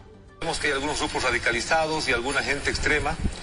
Hoy, hace casi una hora, hemos eh, sido víctimas de un atentado con cachorro de dinamita en la casa de la campaña, mientras estaba reunido el presidente electo Luis Arce. Entonces, estamos viviendo... Perdón, eso, eso es serio, eso es delicado lo que acaba de decir. ¿Dónde- ¿Esto acá en Sopocachi? En Sopocachi, en Ecuador 2148. ¿Qué pasó? víctimas. Cuéntenos, por favor. Yo estaba en eh, una entrevista con televisión universitaria, no, no estuve presente allá, ese rato me mandan fotos y me mandan eh, el reporte de que eh, ha explotado una dinamita, en la- un cachorro de dinamita en la puerta de la casa de campaña cuando estaba pasando un grupo de, de estos grupos que están yendo al paro mañana. 11 de la noche y 4 minutos, un juez de Medellín aceptó una tutela contra el alcalde Daniel Quintero por eh, presuntamente comparar con Pablo Escobar a los habitantes que lo quieren revocar por inconformidades con su administración. La tutela será resuelta en 10 días. Carlos Carmona. El juzgado 5 de pequeñas causas laborales de Medellín aceptó la tutela presentada por decenas de ciudadanos que criticaron el trino publicado por el alcalde Daniel Quintero el 26 de octubre, cuando se difundió un video que muestra la lujosa unidad residencial del barrio El Poblado, donde vive, trino en el cual escribió que, abro comillas, la clase corrupta que nos quiere revocar no conoce respeto, acosadores, viudos de poder, su referente es Pablo Escobar, cierro comillas. En la tutela los ciudadanos consideran que el alcalde comparó con Pablo Escobar a los ciudadanos que no avalan su gestión. Habló Andrés Rodríguez, líder del comité revocatorio Medellín Cuenta conmigo. Daniel Quintero nos comparó y nos igualó a los ciudadanos que hemos manifestado que no estamos de acuerdo con su gestión. Nos bajó al nivel de Pablo Escobar, logrando así ofender y agredir a miles de víctimas y ciudadanos de bien. En la tutela, los ciudadanos exigen que el alcalde se retracte, pida excusas públicas y borre dicha publicación. 11 de la noche y 5 minutos, la Secretaría de Educación de Bucaramanga deberá responder ante el Consejo de esa ciudad por el escándalo de la carne de caballo y de burro que se encontró en el programa de alimentación escolar. Julia Mejía. El Consejo de Bucaramanga citó a un debate de control político a la Secretaría de Educación Ana Leonor Rueda para que responda por dos cosas. La primera es por el escándalo de la carne de caballo y de burro que fue suministrado a los niños del programa de alimentación escolar PAE y el segundo por el presunto daño fiscal por 100 millones de pesos en contratos del PAE durante el gobierno de Rodolfo Hernández cuando ella también fungía como secretaria. el tema de la carne que alimentaron los niños de Bucaramanga y que obviamente fueron noticia nacional lastimosamente y que la ciudad no ha tenido respuesta inmediata frente a ese tema. El debate, que se espera que sea bastante duro, se realizará este viernes en la mañana de manera virtual. 11 de la noche y 6 minutos, un juez estresado estalló de ira en medio de una audiencia de legalización de captura contra 24 personas y tildó de torturadores y homicidas a los policías que asistían a esa diligencia. La historia la tiene Julia Mejía. En Bucaramanga hay revuelo por un juez que en plena audiencia tildó de torturadores y homicidas a los policías. El hombre hasta hizo llorar a la fiscal del caso en medio de una diligencia donde se definía el futuro judicial de 24 presuntos delincuentes que quedaron algunos en libertad y otros en casa por cárcel. Escuchemos el momento de la discusión. Me hacen el favor y cada vez que les den alguna indicación, obedecen. Si no, los vamos a mandar a investigar. Porque eso sí, para agarrar a la gente con los tasers, por- para torturarlos, para agarrarlos a patas en los CAIs, para matarlos sí sirven, pero para colaborar en estas audiencias no. Entonces me hacen el favor y se ponen serios. La molestia del juez se debió a problemas de Internet para legalizar la captura de los 24 detenidos en un operativo contra el microtráfico. El juez señaló que estaba estresado y fue un error tildar a los policías de asesinos y además pidió disculpas por su actuación durante la audiencia. 11 de la noche y 7 minutos, las autoridades en el departamento del Meta entregaron un balance positivo combatiendo la delincuencia. En los últimos tres meses fueron capturadas más de 50 personas que venían afectando la tranquilidad de campesinos, comerciantes y ganaderos de ese departamento. Carlos Pérez. Se trata de cinco bandas delincuenciales que tenían su actuar delictivo en los municipios de San Martín y Granada y fueron desarticuladas en los últimos tres meses, logrando la captura de 52 personas quienes se dedicaban a los asesinatos selectivos, a la extorsión y a la comercialización de estupefacientes. Así lo indicó Aralí González, directora seccional de la Fiscalía en el Meta. Los delitos por los cuales se encuentran estas 52 personas capturadas son extorsión, concierto para delinquir agravado, homicidio agravado, tráfico, En medio de las diligencias de allanamiento se logró la incautación de 2.500 gramos de marihuana, 10 armas cortas, motocicletas y 110 millones de pesos en efectivo. Noticias contra reloj en Blue Radio. Y cuando ya son las 11 de la noche y 9 minutos, la noticia en desarrollo, la policía de Nueva York arrestó a varios manifestantes en una nueva manifestación en la que unas 200 personas recorrieron las calles de Manhattan mostrando su rechazo al supremacismo blanco con el grito de no puede parar la revolución. La cifra, a pesar de la pandemia, el turismo en Colombia muestra señales de reactivación. Durante septiembre entraron al país 7.280 viajeros extranjeros, es decir, un 231% más en comparación con el mes anterior, según la Asociación Colombiana de Agencias de Viajes y Turismo. Y seguimos atentos a la situación en Bolivia, en donde al parecer una carga de dinamita estalló muy cerca de la residencia del presidente electo de ese país, Luis Arce. La ampliación de esas y otras noticias en blurradio.com y en Twitter, arroba. Quédense en sintonía con Bla Bla Blue, conversaciones para gente despierta. El mundo nos está dando una oportunidad para transformarnos, evolucionar la forma de trabajar, de compartir y hasta de celebrar. Con valentía enfrentaremos la realidad de una forma diferente, porque transformarse es la nueva alternativa. Blue Radio. Si es humor. Alcaldesa Claudia, buenas tardes. Acá la pandemia la volvieron una recochita. ¿Ah? ¿Qué tal eso de no exigirle prueba PCR a los viajeros que ingresen a Colombia? Como van las cosas en los aviones, le van a exigir tapabocas solo al piloto. Eso sería más grave porque si no se le entiende sin tapabocas, imagínese con el puesto. ¿ah? No, mi hermano, no, no, no, mi hermano. Si es opinión, ¿Usted quién cree que va a ser el presidente de los Estados Unidos? El mismo día de la elección se veía una tendencia a que Biden eh, ganara, porque se sabía que el grueso de los votos que entraban esa noche iban a ser más republicanos, mientras que los demócratas habían votado días antes y por correo. Tan se sabía que el presidente Trump estaba diciendo desde hace semanas y casi que meses que eso no estaba bien, que eso iba a ser ilegal. Voz Populi, de lunes a viernes desde las 4 de la tarde. Si es opinión y humor, está en Blue Radio, la nueva alternativa. Un titán entiende que tenemos el deber y la oportunidad de regenerar la vida y el medio ambiente. Mi nombre es María Laida Bonilla y quiero, a través de la disposición responsable de residuos y aparatos eléctricos y electrónicos, contribuir no solo con el medio ambiente, sino también apoyar muchas causas sociales en el país. Vota ya por tu titán en www.titanescaracol.com y conoce sus historias en las emisiones de Noticias Caracol. Titanes Caracol y Esencia, el país que soñamos. Estás escuchando Blue Radio. Es un buen momento para dejar volar tu imaginación con un buen libro o con esa película que tanto querías ver. Es tiempo de cuidarnos y querernos. Banco Popular. Hoy se puede, siempre se puede. Para ti, que eres parte de la generación que lo merece todo, que nos viste crecer y nos llenaste de inspiración. Tenemos la oferta Diamante del Banco Popular para pensionados, que te acompaña y te permite alcanzar todos tus propósitos. Visita nuestras oficinas y solicita tu cuenta Diamante, CDT, Presta Ya, tarjeta de crédito Diamante, Casa Ya y disfruta de todos los beneficios que tenemos para ti. Banco Popular. Hoy se puede, siempre se puede. Somos Grupo Aval. Vigilado Superintendencia Financiera de Colombia. Este viernes. Gol. Juega. Gol. Mi selección Colombia. La pasión del balón, alegría del gol. El Blue Radio está lo que te hace gozar. La bandera es unión, selección es pasión. Sufrir es emoción.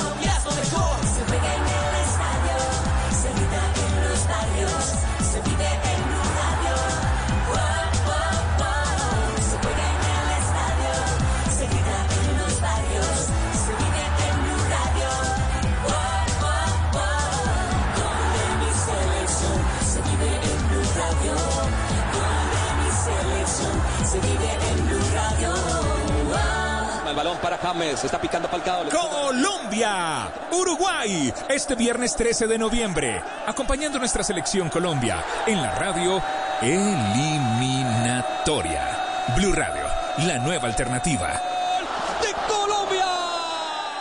Este domingo, a las 12 del día, Generaciones Blue. La importancia del juego para la crianza de nuestros niños, de esto estaremos hablando en Generaciones Blue. Generaciones Blue. Este domingo, a las 12 del día, Generaciones Blue, por Blue Radio y bluradio.com. La nueva alternativa. En las noches, la única que no se cansa es la lengua.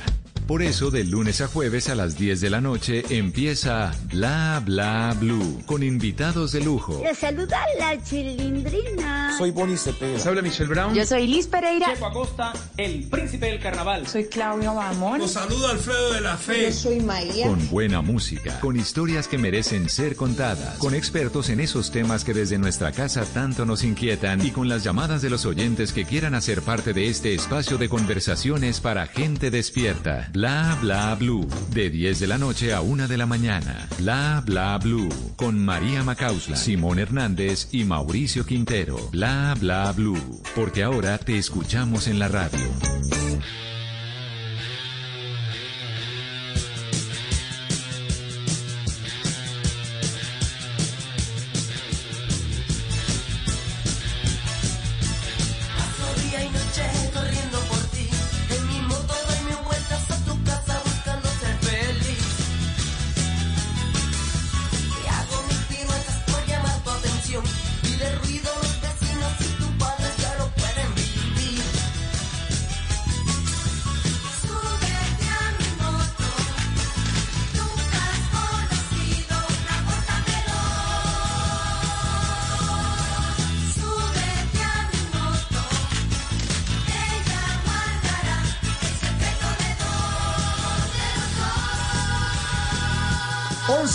Noche, 15 minutos. Súbanse a la moto, súbanse a la moto porque hay en Bla Bla Blue como jueves de numeral TVT, jueves para recordar. Vamos a hablar de uno de los grupos más importantes. Creo que es el más importante de todos porque es un grupo que le abrió el camino a muchos artistas en toda América Latina y que hizo cosas que ningún otro grupo hizo y sobre todo en la década de los años 80, cuando se volvió tan, tan, tan importante, pues logró cosas que nadie, nadie había hecho. Esto gracias a que se puso de moda la serie del grupo Menudo, la serie de Súbete a mi moto en Amazon Prime, una de las plataformas de streaming donde ustedes pueden ver, eh, pueden ver la serie, incluso cre- creo que todavía tienen una temporada gratis, le dan uno 30 días gratis y si uno se antoja pues paga una plata y sigue. No le estamos haciendo promoción. Si quieren, véanla gratis y a los 30 días se abren y le hacemos conejo a Amazon. Perfecto, me parece, me parece que está bien. Pero ahí está la plataforma y está súbete a mi moto del grupo Menudo.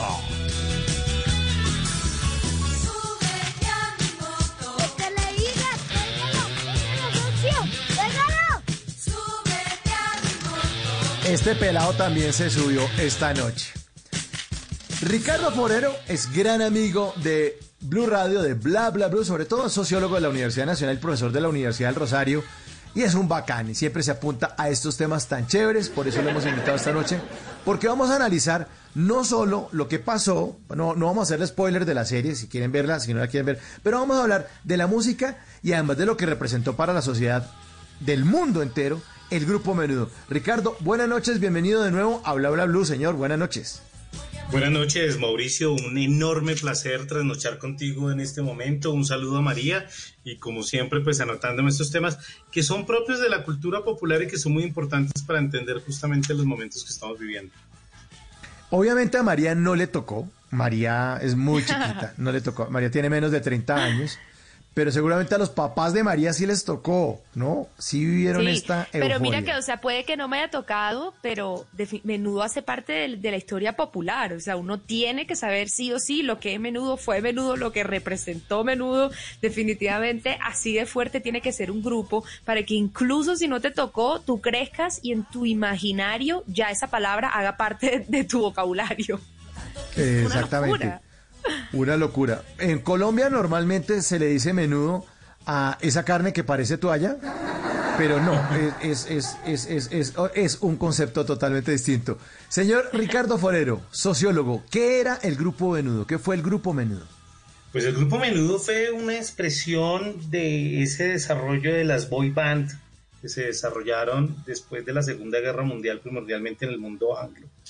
Y era esa idea central de un grupo vocal de, de- cantantes masculinos jóvenes que traían unas propuestas muy innovadoras para su momento, para, para finales de la década de los 70, principios de los 80, en donde combinaban diversos elementos coreográficos, eh, una puesta en escena distinta, que reunía un grupo de cantantes eh, masculinos jóvenes y que atendía a un segmento de la población que tradicionalmente dentro de las industrias culturales hasta ese momento no se había sido atendido como era los adolescentes y las adolescentes primordialmente.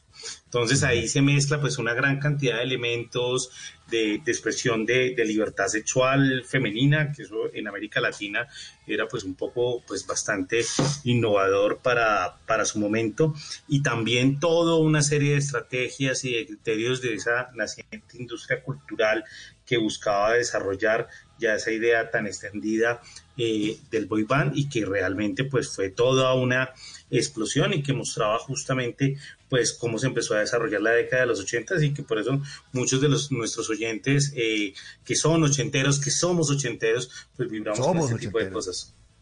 Aquí está el grupo menudo esta noche en Bla Bla Blue.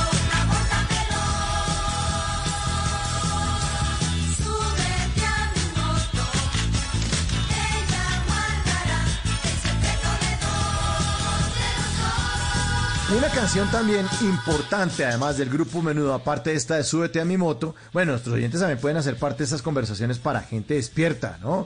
Ya saben, numeral, numeral, eh, ¿cuál es el numeral que me perdió? Ah, no, menudo, menudo, menudo, bla, bla, bla. Menudo, bla, bla, bla. Y les preguntamos a nuestros oyentes eh, cuál canción de menudo quieren escuchar. Pónganla ahí, porque aquí la vamos a tratar de poner todas. Sobre todo esta, esta de menudo, del grupo Menudo. Y mi banda toca el rock. Suena en Bla, Bla, Blue.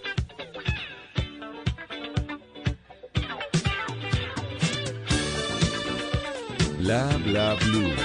Conversaciones para gente despierta.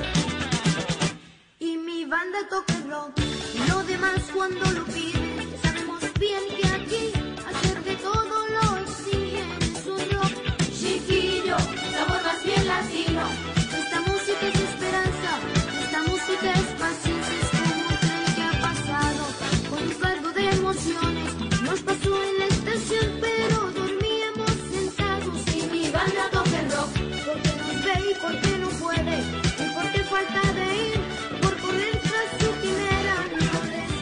Con el numeral menudo bla bla blue, si quieren subir fotos del merchandising del grupo menudo, si tienen discos, si tienen cosas, allá en el cajón de los recuerdos, pues tomen la fotico con el celular y la ponen, la compartimos con todos nuestros oyentes. Los años 80, María, usted que estaba ni siquiera en proyectos, ni siquiera en proyectos, eh, eh, fue una década de coreografías. Entonces el grupo Menudo empezó a mezclar esos movimientos de coreografías de pasito a pasito, porque además se vio no solamente en estas bandas de pop, sino también se vivió en las orquestas. María, si usted chequea las orquestas de merengue dominicano de los años 80, tenían Sí. que tener coreografía. Entonces, era una característica de los años 80. Y la gente la los- seguía, la sigue, me imagino. Exacto, María. Y los ochenteros, como Ricardo, nuestro invitado, como yo, pues en las reuniones, cuando teníamos 12, 13, 15 años que empezamos a salir, uno hacía las coreografías. Uno bailaba Y el como oso bailaba. también, pero ahí vamos. Y el oso, ah, no, el oso, tenga- el oso, desde el copete Alf hasta la ropa eh, con las hombreras. No, no, el oso lo hicimos Menos todos. mal no en existían años redes, Mauricio, si no imagínese. No. Sí, No, menos mal- grabado para siempre. no, menos mal esas fotos además ya se amarillaron, ya esas fotos ya están viejas para ver en esos álbumes. Bueno, pero se hacían las coreografías. En esa época entonces fueron el amor platónico de los adolescentes, ¿no? Entonces, hablemos ahora, Ricardo, eh, de los, club, los clubes de fans o los clubs de fans como pu- puntos de encuentro de las mujeres jóvenes. Porque empezó Sí. esa, esa, esa, esa- ese amor, esa menuditis, esa menudomanía. Claro, es que ahí hay un elemento muy importante y es que estas boy bands eh, que tienen pues orígenes muy fuertes después de la, primordialmente de la década de los 60, los Beatles, los Rolling Stones, eh, cada uno de estos de grandes grupos que, que pues conformarían esa génesis de los boy bands. Eh, dentro de ese proceso de comercialización, pues se buscaba que cada país, que cada escenario en donde tenían un impacto, se conformaran esos, esos, esos grupos de fans. eh, primordialmente con un componente femenino muy alto, ¿no? Porque pues el target era primordialmente atender a, a- a las adolescentes. Y ahí juega dos cosas, ahí juega dos cosas que son bien importantes. Por un lado, eh, en la adolescencia esa necesidad de tener eh, una identidad, una pertenencia a un grupo o unos símbolos que se comparten colectivamente, pues ayuda mucho a que se desarrolle en ese club de fans, ¿no? ¿Quién no ha sido un club de fans de aquí en adelante? Pues María está joven, pero me imagino que ella también tendrá ahí su boy band eh, reconocida en algún momento de la adolescencia. Sí, entonces ahí se empieza a desarrollar ese tema y también una explosión justamente a esa visión eh, estética, porque es que ahí se combina un elemento que es bien importante y es que cuando empieza a desarrollarse la época de los 70s y los 80s, los grupos no solamente están pendientes mucho de la música, sino de la puesta en escena, de la estética, porque empieza a haber una difusión mayor de los videos, no obviamente no había nacido en TV en los 90, que ya propiamente ya la música pues cambia de ritmo, pero ya hay una visión justamente de eso, ¿no? Entonces la coreografía, la puesta en escena, el vestuario, cada uno de esos elementos va, va teniendo un efecto importante y eso pues obviamente con, con una visión se- pues, sexualizada pues obviamente va, va a tener un impacto muy muy fuerte que es uno de los elementos centrales de, la, de las boy band eh, de en cualquier época. Bueno, y, a- y aparte de eso, María, fue el semillero de grandes estrellas. Usted ya sabe, Sí. me imagino, de quién estamos hablando. Total, y a eso les iba a hacer una pregunta. ¿Es real aquello que yo había escuchado alguna vez, que eso era una boy band, o sea, una banda de adolescentes y la idea era que siempre fueran adolescentes? Es decir, no es una banda que la idea era que fueran creciendo y se fueran consolidando, sino que estaban en constante cambio de los miembros para que siempre fueran adolescentes. ¿Eso es real? Sí, totalmente, totalmente. Una de las apuestas justamente que, tendría el, el manager, del, del cual después hablaremos porque es bien importante, eh, que va a ser propiamente Edgardo eh, Díaz, eh, va a ser que se centralice, que el grupo pueda cambiar sus integrantes para atender la franja juvenil específico como adolescentes y que pueda persistir en el tiempo. Eso generó una serie de, de discusiones y de críticas y de tensiones que justamente en la serie se muestran de una manera muy, muy acertada. Pues uno de los adolescentes, uno de los adolescentes, y ya vamos a hablar de él, era nada menos y nada más que el señor Ricky Martin. ¿Sí? Ricky Martin, porque esta banda a menudo era de Puerto Rico y Ricky Martin audicionó dos veces para entrar a menudo y la tercera la vencida y logró entrar al grupo menudo. Y cantaban canciones tan bonitas como esta, Señora Mía, el grupo menudo en Bla Bla Blue esta noche. Jueves de TVT, jueves para recordar. Bla bla blue. Conversaciones para gente despierta.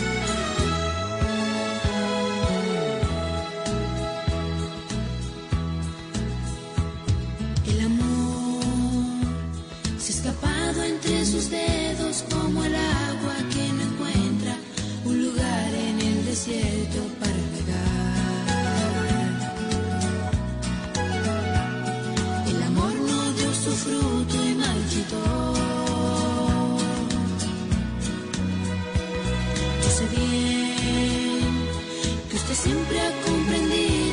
Pues Ricky Martin, Ricky Martin hizo parte eh, del grupo Menudo, al lado de nada menos y nada más que Robbie Draco Rosa. Imagínate. O sea, amigos de la infancia, este par de monstruos de la canción y el espectáculo se conocieron en este grupo y Robbie Draco empezó a, a- a mostrarse mucho más porque una canción que cantaba que se llama Hold Me en 1987 empezó a escalar en las listas de Billboard. Imagínense, No, imagínate. este grupo de Qué Puerto trampolín. Rico escalando en los años 80 al lado de, de- de Madonna, de Michael Jackson, de Phil Collins, de Cindy Lauper, bueno, de todo el movimiento eh, de la música de los años 80. Incluso, no sé si le suena a usted a alguien como de pronto un tipo que se llama Marc Anthony, María, no sé si de pronto le suena Marc Anthony, un tipo que... Poquito, poquito. Poquito. Marc Anthony también participó haciendo segundas voces en muchos coros de Grupo Menudo. No estuvo al frente, no estuvo haciendo coreografías, pero sí participó. O sea, en algunos momentos se aparecía por ahí y lo llamaron a, a grabar. Bueno, vamos a hablar entonces ahora con, con Ricardo acerca de las generaciones. Hablábamos eh, hacia el inicio del programa que los adultos eran los que mandaban en los años 40 y 50. Los jóvenes en los años 60 y 70, como usted ya lo anota, como los Beatles y todos los, los grupos y los adolescentes y todo ese hipismo y todas las bandas, los grupos, todo ese boom de la música de los años 60 y 70. Pero los niños empezaron a cobrar importancia en los años 80. Como ninguna otra época en la historia de la humanidad, los niños eran los protagonistas. Sí, eh, eh, sin lugar a dudas, Mauricio. eh, en, en la década de los 80 bueno, se da una explosión económica en, gran parte de la región. En América Latina, pues, se tuvo eh, diversos, diversos fenómenos importantes y eso hizo pues que esos sectores que no estaban siendo como atendidos pero tenían capacidades económicas que podían imponer tendencias que estaban digamos entre el flujo entre la niñez y la adolescencia se volvieran muy atractivos porque tenían pues una capacidad de consumo y tenían una capacidad de, de- movilización. Entonces, eh, fueron, eh, digamos, la estrategia que tuvo Edgardo ahí fue muy, muy importante porque él logró atender y ver que esa era una franja que necesitaba tener una expresión pues eh, musical eh, que, que podía ser atendida en, en los boy bands y, y esa mirada general eh, que dio pues se concretó en, en es- en este grupo que tiene una característica muy importante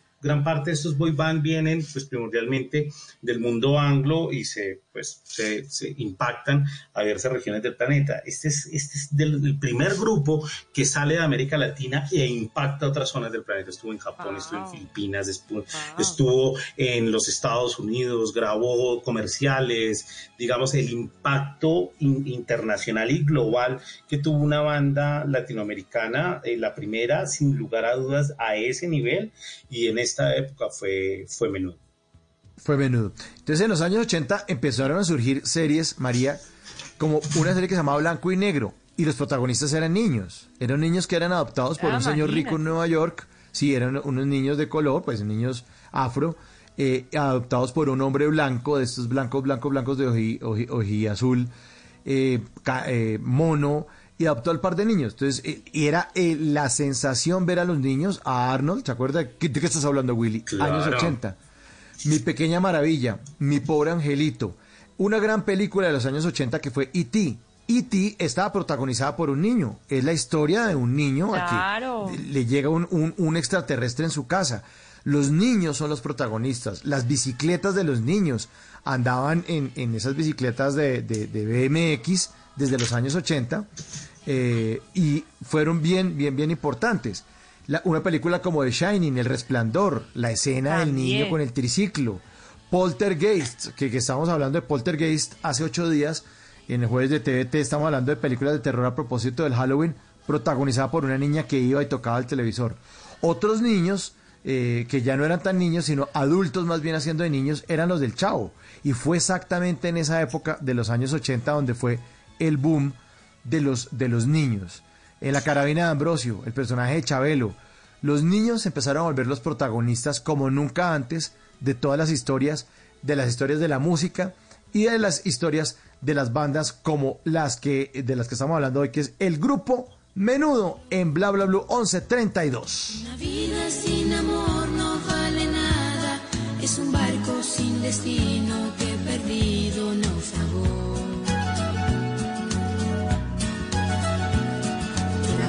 María, ¿a usted los besos les gustan fuertes o dulces?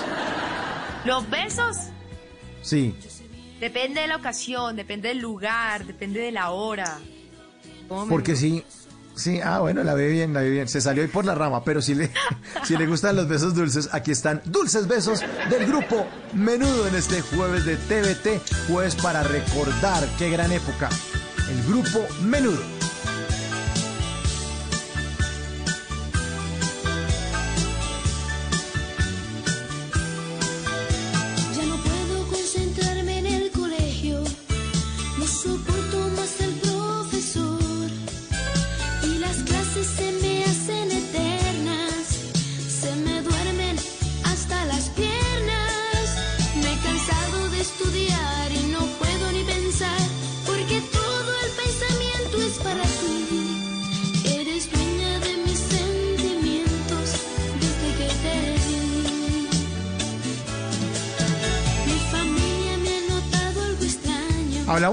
De eh, estos, ni- estos niños. ¿Qué tal está la letra de esta canción? No, me derrito.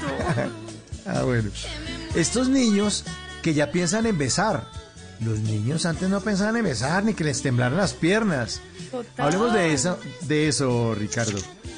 Sí, ahí hay de un elemento de, ahí hay un elemento de debate pues muy interesante porque para, para esta época que es un poco conservadora la, la época en la cual estamos, es esa visión un poco sexual de la niñez, ¿no? Siempre ha sido una atención frente a la niñez. La niñez tiene sexualidad, no tiene sexualidad, expresa su sexualidad, cómo la expresa, cuáles son los límites, ahí hay un elemento de tabú, ¿no? frente a cómo va a manejar ese, ese proceso y, y ese rito.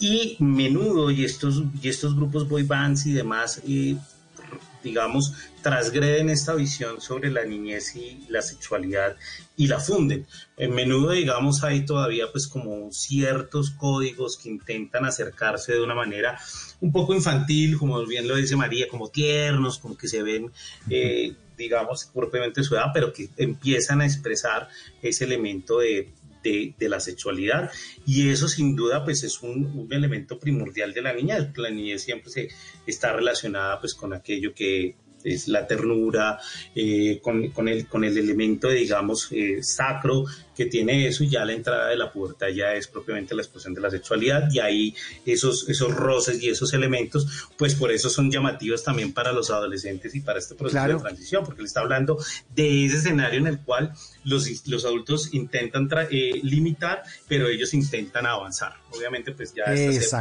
es distinto. ¿Qué es lo que llaman las señoras acá en Bogotá madurar ceviche? Mijo, no sí, se exacto. madure Se biche. maduró biche. No, Hay que guardar el gustico, decían por ahí. Se perrateó, dicen en Barranquilla. Se perrateó. Eh, Está buena esa, María.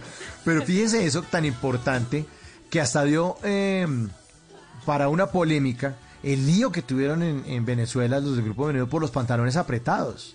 ¿No? Eso pasó. El lío que tuvieron. Claro, claro, María, porque en, en, los años 50 Elvis Presley movía las cinturas y le decían Elvis Pelvis, Elvis Pelvis. pero Elvis era un, un, adulto, o sea, Elvis, usted ve cualquier foto de Elvis claro. Presley, pues, un adulto. Pero un niño con el pantalón, porque es que las pintas eran esos pantalones apretados, brillantes, y estaban escandalizados los adultos porque se le estaba viendo de package, el paquete, Ay, a, claro. a, los niños, a los niños. Entonces estaban hablando ya de que, oiga, esto es ya una sexualización de la que me está hablando también eh, Ricardo esta noche aquí en Bla Bla Blue. Hablemos ahora de las polémicas y de los abusos. ¿Talento o será que era explotación infantil? ¿De qué se trataba todo eso? Ricardo. Pues ahí, digamos, hay un elemento de polémica muy fuerte. Ya después que los eh, integrantes empezaron a, a- a contar, pues, varios de los elementos sí. que estaban ahí y hablar de las, de las situaciones que, que se daban. Ahí hay un paralelismo, no sé, para muchos de los oyentes que también vieron la serie de Luis Miguel, justamente también el tema de talento o explotación infantil porque siempre está unido y en este tipo de Big Bang es un tema que es muy recurrente.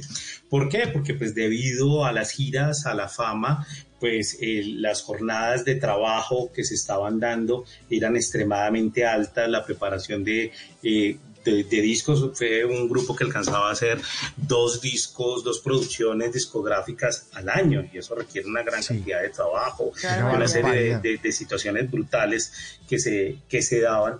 Y eh, pues era la atención también frente a, la, a vivencia de la niñez, si habían vivido pues los elementos propios de la psicología de un niño o estaban siendo explotados por propiamente el, el- el manager y el que pues eh, gerenciaba el grupo.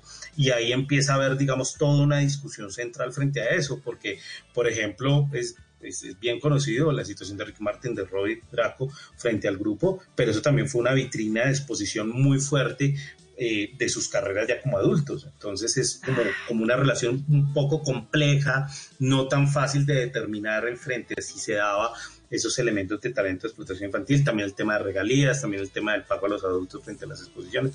Ahí hay un gran escenario de polémica frente a ese, frente a ese tema.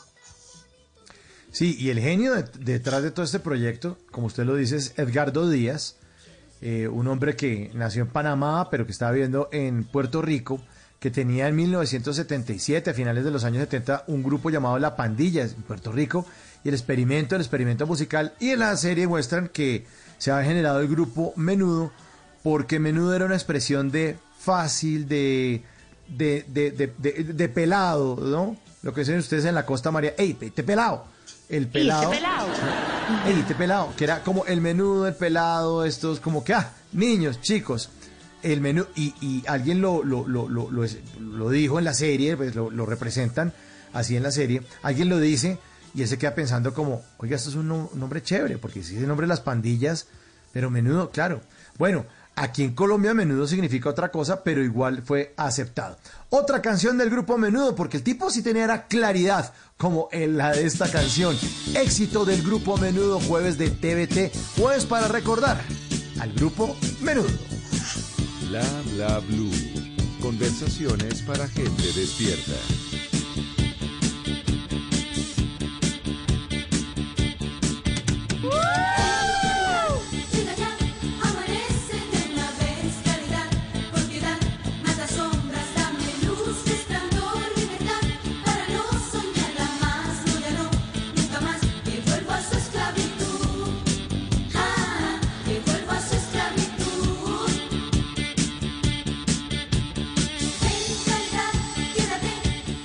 Pues sí, claridad sí tenía este señor, la tenía clara, la tenía clara. Claridad pa'l la negocio. Para el negocio, para el negocio. Claro. Pa'l ¿Y qué dice negocio. esa letra de esa canción? ¿Qué dice la letra de esa canción? Googleela, googleela. Claridad del grupo Menudo. Claridad, menudo, continúe. Menudo.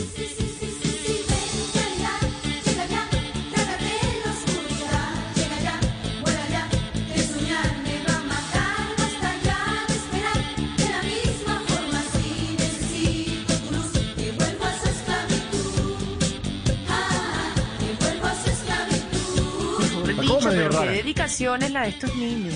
Pero está como medio rara la letra, ¿no? ¿Sí o Es qué? digna. Esta la pudo haber cantado Soda Stereo.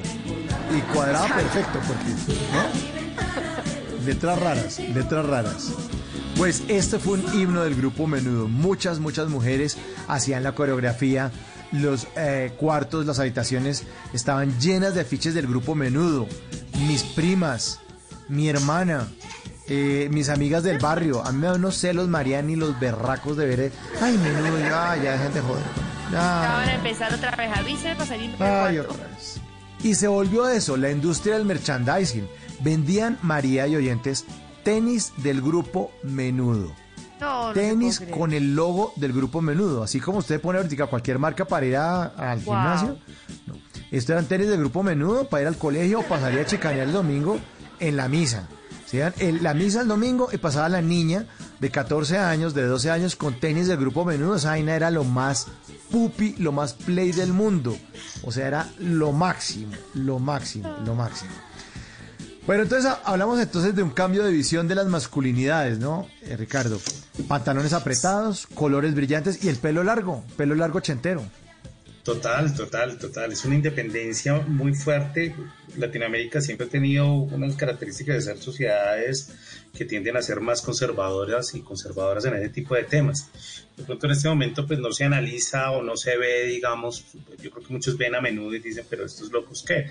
Pero en su momento eran súper transgresores, justamente por eso, porque andaban con wow. largo, porque claro, tenían el paquete bien marcado, mostraban unas pintas súper locas, eh, psicodélicas, eh, eh, y, y eso obviamente eh, planteaba una visión muy fuerte frente a la masculinidad, ¿no?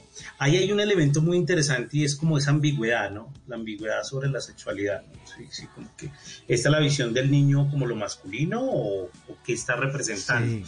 Y eso, pues obviamente, eh, en ese momento, eh, para muchos sectores conservadores, pues les, les, les colocaba una tensión. Actualmente eh, es que hemos avanzado mucho en ese tema. A veces, pues, obviamente vivimos tiempos muy complejos, pero, pero frente a eso hay, ha habido toda una claridad, como dice la canción, frente a pues, diversas, diversas, diversas eh, expresiones eh, sexuales. En ese momento no era así. La aceptación de la masculinidad como lo fuerte, como lo agrio, como lo, lo brusco, o sea, lo violento, ¿no? La masculinidad y lo violento, y aparece un grupo que plantea como otra posición frente a esa, frente a esa masculinidad y que pues también se entronó justamente dentro de los cambios que se venían dando y por eso tuvo como esa fuerza y ese apego dentro de muchos sectores y obviamente para nosotros los cuarentones, perdón por, la, por, por, la, por el spoiler, eh, pues obviamente sí representa, representa una cantidad de cosas maravillosas porque pues nos, Sí. nos- nos habla justamente de, de- de esa etapa y de esos cambios.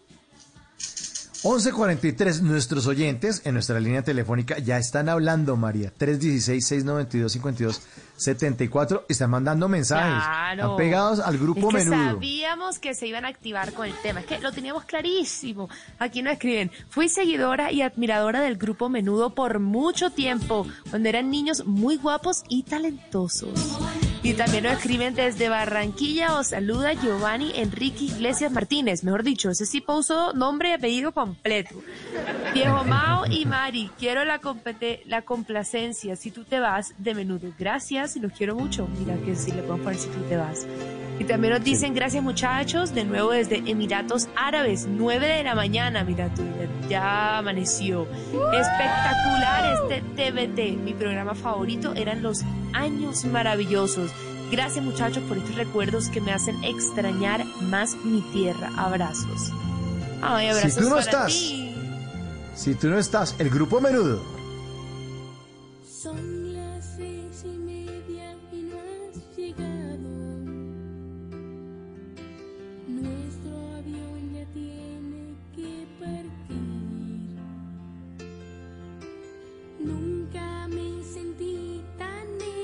Yeah.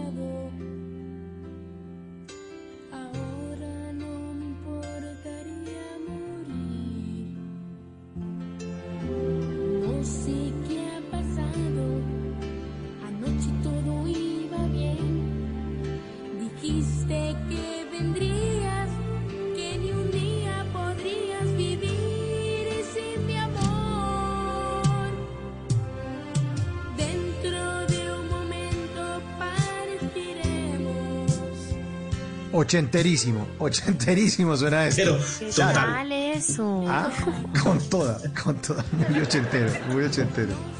En esa época, el mundo no estaba globalizado, María. El mundo se globalizó en los años 90.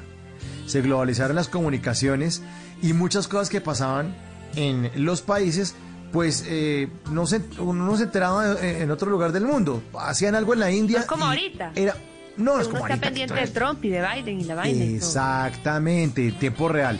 No, en esa época tocaba esperar o simplemente usted ni siquiera se enteraba. Como por ejemplo cuando lanzaron esta canción los del grupo Menudo, ¿sí? A este señor que tenía la claridad, a este Edgardo Díaz, le dio por hacer esta canción.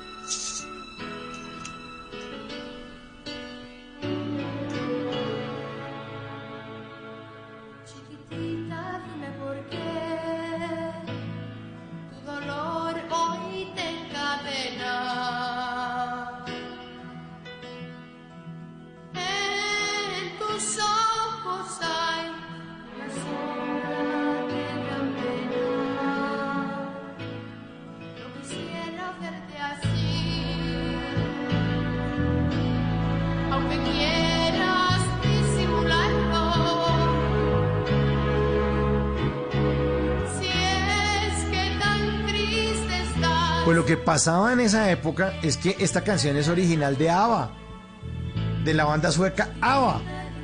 Y estos sacaron el rifle y le metieron una fusilada a la canción y no pagaron derechos porque en esa época las comunicaciones no estaban globalizadas y se hacían este tipo de trampitas. Ay.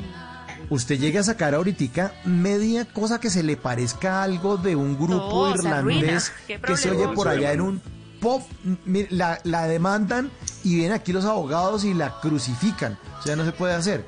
Los logos, las historias, los nombres, las marcas, todo se fusilaba en esa época antes de los años 90 porque nada estaba globalizado. Y de hecho, esta no fue la única canción que ellos hicieron del grupo ABBA. También hicieron esta otra, se llama Bulebu. Bulebu. Ay, no, me Sí, encanta esa tanda de ABBA. versión menudo. Claro, versión menudo.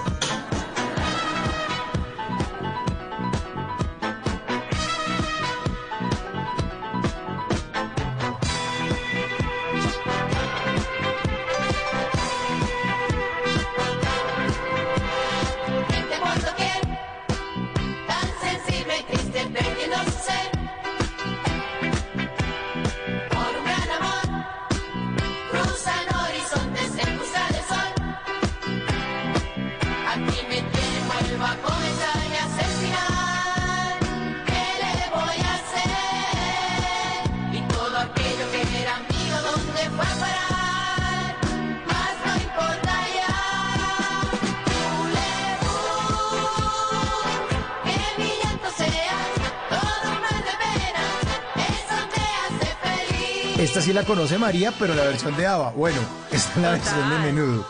Pero no sé si les suena conocida esta otra canción. María, Ricardo, oyentes, oigan esta.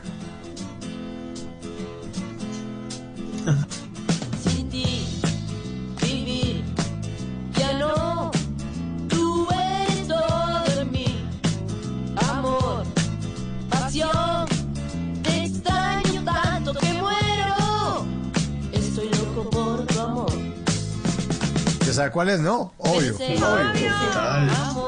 Pero eso es una fusilada estilo San, San Victorino, ¿no? Eso es de la gacho, sí. La película. Eh, Esta versión la compró uno en el hueco en Medellín. Sí, claro. Crazy Little Thing Called Love de Queen la convirtieron en cosita loca llamada amor.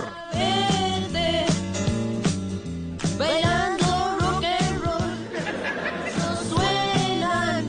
Pues esta banda, eh, como usted nos está contando hace un ratico, Ricardo, pues eh, se fue, salió de Puerto Rico, salió hacia muchos lugares del mundo. Usted nos está contando eh, canciones en portugués, canciones en filipino, o sea, las canciones de claridad y eso, muchas canciones las tradujeron para poder eh, presentarse en Sao Paulo, eh, para poder presentarse en Filipinas, para poder viaja- viajar a Japón. En Japón cantaban en inglés porque también tradujeron las canciones y copiaron, ¿no? Fenómeno. Los copiaron. Es que esto fue un fenómeno, María. Es que esto es una locura. Y ahí, Es que y llenaban imagino estadios, que- era ahí me increíble. imagino, Sí. ahí me imagino que surgieron la menuditis y la menudomanía. Háblame de eso, por Todo. favor, que es eso, parece una Todo, enfermedad. Todo. Lo fue, lo fue. Lo padecimos los, los cuarenteros, lo padecimos. Sí. Sí, total, total. La, la, la- sí, la- las ganas de tener todo el merchandising, cuadernos, todo, camisetas, sacos, gorras, todo lo que usted, donde pudiera poner el, el- el logo del grupo menudo, ahí estaban, ahí estaban vendiendo y obviamente funcionando. Y, y, y sí, en los, en, en- en los respectivos lugares de, de mercancías chiviadas de Colombia, ahí estaban todos los productos con el logo del grupo menudo. Pero también los copiaron en otros lados. Por ejemplo, María de Oyentes. En Venezuela estaban los chamos. Los chamos en Venezuela. Ah, o sea, como En- un grupo, un boy band. Como grupo, como boy band, como grupo de, de Ah, chicos. los chamos, oye, chamo. Los chamos. Lo- oye, chamo. Entonces, como dicen ellos, oye, chamo, eran los chamos. En México estaban hombres y mujeres y se llamaban Timbiriche. Y yo no sé si a usted le suena una niña que se llama Paulina Rubio, no sé si se le No hace. te de creo. pronto le suena. Pues Timbiriche eh, fue el semillero de, de muchos cantantes en México y dentro de Timbiriche estuvo Paulina Rubio. En México había otro que se llamaba Parchís. Parchís, que era un grupo menudo, pero español. E incursionaron al mercado norteamericano, estuvieron, tocaron en el Madison Square Garden de Nueva York. se presentaron en Plaza Sésamo en Estados Unidos, en Sesame Street, enseñando palabras en español. Imagínese eso, María. Pero ¿cuál, enseñando cuál- palabras. ¿Cuál sería, Ricardo, de pronto un poco como el hilo conductor entre, entre todos estos boy bands o, bandas adolescentes que causan tal frenetismo? O sea, ¿qué, qué es lo que pasa? ¿Qué es lo que sucede? No, pues el tema de, la- de, de- de poder atender un... Es que tiene varios elementos. Hay, hay un elemento que no hemos hablado que es muy importante y es la generación de estereotipos, ¿no? Entonces es un poco cada uno de los integrantes representa un estereotipo en relación a una visión de la juventud y la masculinidad juvenil, ¿no? Entonces el que es más arriesgado, el que sabe bailar, el que sabe hablar, eh, el que es un poco más tímido, para que los diferentes públicos se puedan ver representados. Es que ahí hay un elemento de teatralidad muy importante para que la gente se conecte, tiene que representar algo, o sea, el público tiene que verse representado ahí en sus historias. Y pues eh, los diversos grupos buscaban justamente, Timbiriche fue que también fue una cosa, pero, pero atroz. Creo que por eso la, nosotros los ochenteros sufrimos de todos estos problemas de obesidad, porque es que esa vaina fue una cosa impresionante lo que pasaba con, con ellos. Y lograban representar justamente esos ideales, esos estereotipos, esas visiones y, esa, y, y- y- y sobre todo atender un momento que es muy importante, que es la adolescencia porque es que ese, ese, esa etapa en donde las identidades, en donde las representaciones, en donde lo estético, en donde la- el acercamiento al otro género, pues ahí las Big Band logran justamente engancharlo y es como un hilo conductor que va desde los Beatles hasta los fenómenos del K-pop del día de hoy. Usted lo puede ver Claro, constantemente en los videos. Exacto, el, co- el pop coreano, eso ya se lo han inventado hace como 50 años los Beatles, pero bueno, buenísimo. ahí lo siguen haciendo. Y funciona, María, porque digamos cada niña se identifica con uno de los pelados. Entonces estaba Ricky, no sé qué, y el otro, el crespo, el mechilizo, el Me alto, el bajito. Entonces sentían y por que eso cada uno cada puede ser... uno, Sí. por eso cada uno ahora tiene tan marcado lo que es. Entonces, si uno es el rockerito, es el rockerito. Si uno es el pelitizo, Exacto. super cute, no sé qué, está El todo chiquito, marcado. el O sea, tierno. nada de eso era casualidad, No, no, no, para nada. Era un productazo, o sea, qué productazo. Este tipo era un genio, un genio. Bueno, pues tan, tan influyente fue el grupo Menudo que como les contaba, en un capítulo de Plaza de Sésamo en Estados Unidos enseñando palabras en español a los gringos. Hubo una incursión del mundo latino en Estados Unidos con Gloria Estefan y Miami Sound Machine, con María Conchita Alonso y con Julio Iglesias, que también un cantante importantísimo en el mundo. Y detrás también iba Menudo, que era un grupo de habla hispana. Les contábamos hace un ratico, se tomó una foto con Michael Jackson el 28 de febrero de 1984 durante la entrega de los premios Grammy en el Shrine Auditorium de Los Ángeles. Y, y- y la foto fue porque Michael Jackson dijo, me quiero tomar una foto con los, con los pelados que, que estuvieron aquí en, en la entrega. Eh, mándalos traer. Y si usted google ya, María, google ya, ponga en Google Michael Jackson, grupo menudo, va a salir la foto. Ahí Michael está la Jackson foto de sus Michael seis Jackson. Grammy en la mano, el bárbaro, Sí. y lo menudo al lado. Esto es lo último, Pues o sea, fue 1984. Latinoamérica y Michael Imagínese. Jackson ahí en una foto. Imagínese eso. Pero hay otra cosa también importante para hablar eh, esta noche, eh, Ricardo, es el matrimonio de la música con la imagen, porque tampoco existía eso. De cómo se tenía que mezclar los grupos con la imagen y el nacimiento y el apoyo y el boom del videoclip. Sí, ese Ah, es un wow. tema supremamente, supremamente importante. Digamos, claro, el, el el- el, digamos, ya propiamente la entronación del, vi- del- de la imagen frente a la música, pues lo da en TV en los 90, ¿no? que eso sí, digamos, cambió toda esa dinámica, pero mucho antes esa idea todavía se daba porque pues había eh, programas musicales en la televisión. Yo no sé si te acuerdas cómo era el que se llamaba el de Lina Botero. Lina Botero tenía un programa. Los que 10 mostraba mejores de la música. Los 10 efectivamente. mejores de la música. eso era muy importante y empezó a darse ese tema. Eso, eso también es viejísimo, tan viejísimo como, como Gardel y Pedro Infante, ¿no? Que empiezan a mostrar y a popularizarse con el tema del cine, con las películas, pero eso es, eso es, eso empieza a generar una identidad porque la gente quiere verlos, quiere verlos representados de una manera mucho más clara y su apuesta va a ser no solamente musical, sino que va a ser profundamente visual y la imagen ahí cobra un, papel supremamente importante dentro de, esa, dentro de esa construcción, en un mundo en donde estaba entronizado la televisión.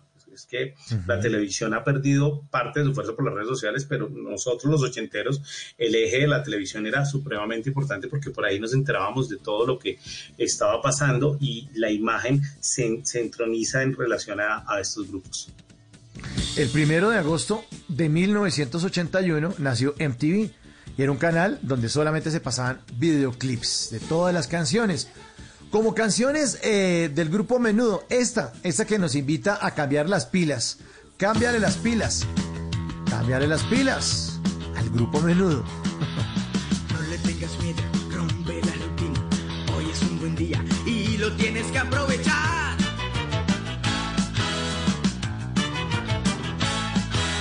Rompe la baraja, pon tu vida en marcha.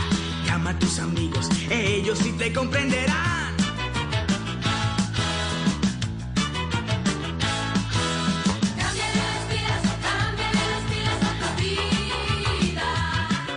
Cambiándole las pilas, cambiándole las pilas.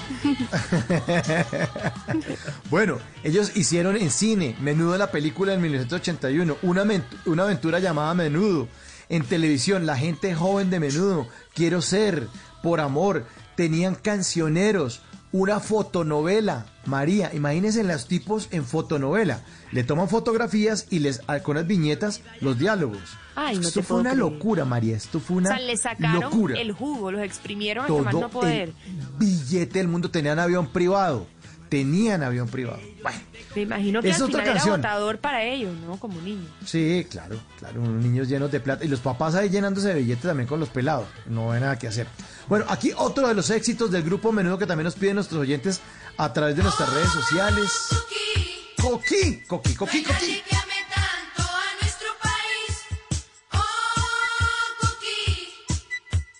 Yo también te amo a ti. Oh, Coqui, no hay nadie que ame tanto a nuestro país. Y ya para ir cerrando este jueves de TDT, jueves para recordar, señor Ricardo Forero, usted que es sociólogo y estudioso de los comportamientos de las sociedades, ¿por qué está ocurriendo esto? ¿Por qué, por qué nos estamos volviendo retro? Bueno, es que estamos viviendo un momento muy complejo, muy complicado, eh, eh, en donde estamos pues sitiados por todo una gran cantidad de escenarios de incertidumbre. Solo es prender el televisor en este momento y ni siquiera sabemos quién va a ser el presidente del mundo después de dos, tres días, ni lo vamos a saber en las próximas semanas. Entonces eso genera una necesidad muy importante de búsqueda de seguridad, de búsqueda de otros tiempos en donde los procesos eran distintos, con sus más y con sus menos. Y esa búsqueda de lo retro, pues puede, le da a, la- a las personas, sobre todo a aquellas que vivieron esos elementos generacionales, porque también hay una añoranza generacional en torno a eso para unirse como colectividad y como grupo de aquellos que vivieron en los 80s, en los 90s, en los 2000, etcétera, etcétera, de darle esa certidumbre, esa seguridad, ese esquema que le permite pensar a la gente en un tiempo donde no estábamos frente a un escenario de pandemia, frente a incertidumbres de carácter económico, frente a que viene el año 2021 y no sabemos qué tal va a ser, si va a ser mejor o peor, o- sea, no sabemos claramente en menos de dos meses qué pueda pasar. Entonces eso ayuda, ayuda a tener un distanciamiento de este tiempo y a generar esas sensaciones de, de seguridad y las industrias Imagínate. culturales nos han dado eso, nos dan pues la visión de Juan Gabriel y entonces venga ponemos este tema y la gente logra sincronizarse frente a esos temas de una manera mucho más adecuada. Y eso es pues muy importante y es una también porque en este momento hay un agotamiento de, de- propuestas culturales que sean más atractivas de la gente más allá de una visión apocalíptica que pues obviamente es una apuesta pero que también es agota, agota a la gente cuando se vive en este tipo de situaciones y esto se está dando justamente en este momento de poder presentar estos, estos elementos de cultura retro. Entonces, son elementos que van unidos. La gente a veces dice, pero ¿por qué, la gente se, se fanatiza con eso? Porque justamente puede tener un acercamiento mucho mejor a unos tiempos y a unos contextos, pues, mucho más amigables. Pues eso ha hecho de éxitos como la serie de Juan Gabriel, la de Luis Miguel, la película Bohemian Rhapsody, que es la historia de Queen, o Rocketman, la historia de Elton John, o el grupo Menudo. Pues, señor Ricardo, mil gracias por eh, hacer parte de estas conversaciones. No, no, un placer, un placer, un placer, eh, un placer gigante, Mauricio, y además muy chévere porque hace que uno tenga que ver las fotos de Sergio, de Xavier, ver los gordos como uno, realmente es una venganza temporal que me parece supremamente importante, porque uno sufría viéndolos, claro, eran estereotipos y uno quería parecerse a aquel o aquel o al rockero, y ya verlos hablando de economía y con el cabello blanco, la panza y los nietos, pues ya es una venganza De un respirito. Claro, claro, no creas, el tiempo, el tiempo se reivindicó con nosotros al fin. No, pues Desde el Control Master, Ricardo Acevedo nos dice que de menudo era Xavier, que es, ah, es el presentador de Económicas de CNN en español. Ya lo vemos viejito como uno y uno se siente mucho mejor. Ricardo Forero, muchas gracias, sociólogo de la Universidad Nacional y profesor de la Universidad de El Rosario y gran amigo de Bla Bla Blue en esta noche de jueves de TVT. Pues el señor Edgardo Díaz, el creador de Menudo, trabajó con el grupo desde 1977 y en el 97, 20 años después, le cambió el nombre, lo puso MDO con una variante en la conformación del grupo y sacó esta canción que se llama No puedo olvidarme de ti, éxito en Colombia en 1998. MDO suena en Bla Bla Blue. Bla bla blue. Y yo, yo no hago más que pensar y a veces quiero llorar que me acuerdo de todo lo que hemos vivido y ahora no estás. Y yo comprendo que fue mi error y ahora te pido perdón. Todavía me amas, ábreme las puertas de tu corazón. Que el mío ya no quiere latir si tú no estás. Y es que no puedo olvidarme ni un solo instante de ti. En las noches la única que no se cansa es la lengua.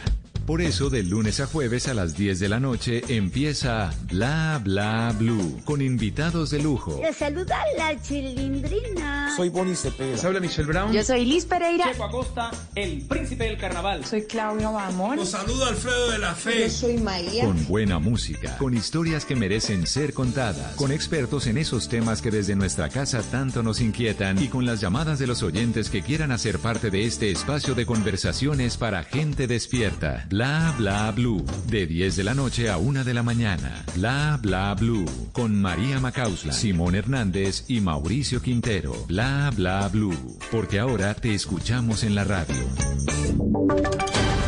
Voces y sonidos de Colombia y el mundo en Blue Radio y bluradio.com, porque la verdad es de todos. Ya son las 12 de la noche y 5 minutos de este viernes 6 de noviembre del 2020 y se hace una actualización de las noticias más importantes de Colombia y el mundo en Blue Radio. Esta noche la Policía Metropolitana de Bogotá capturó en Kennedy a dos peligrosos sujetos señalados de robar bicicletas intimidando a sus víctimas con machete. Esta y otras historias de la noche con Eduard Porras. Entre la noche y el amanecer, un periodista recorre las calles. En Blue Radio, el ojo de la noche nos cuenta lo que encontró.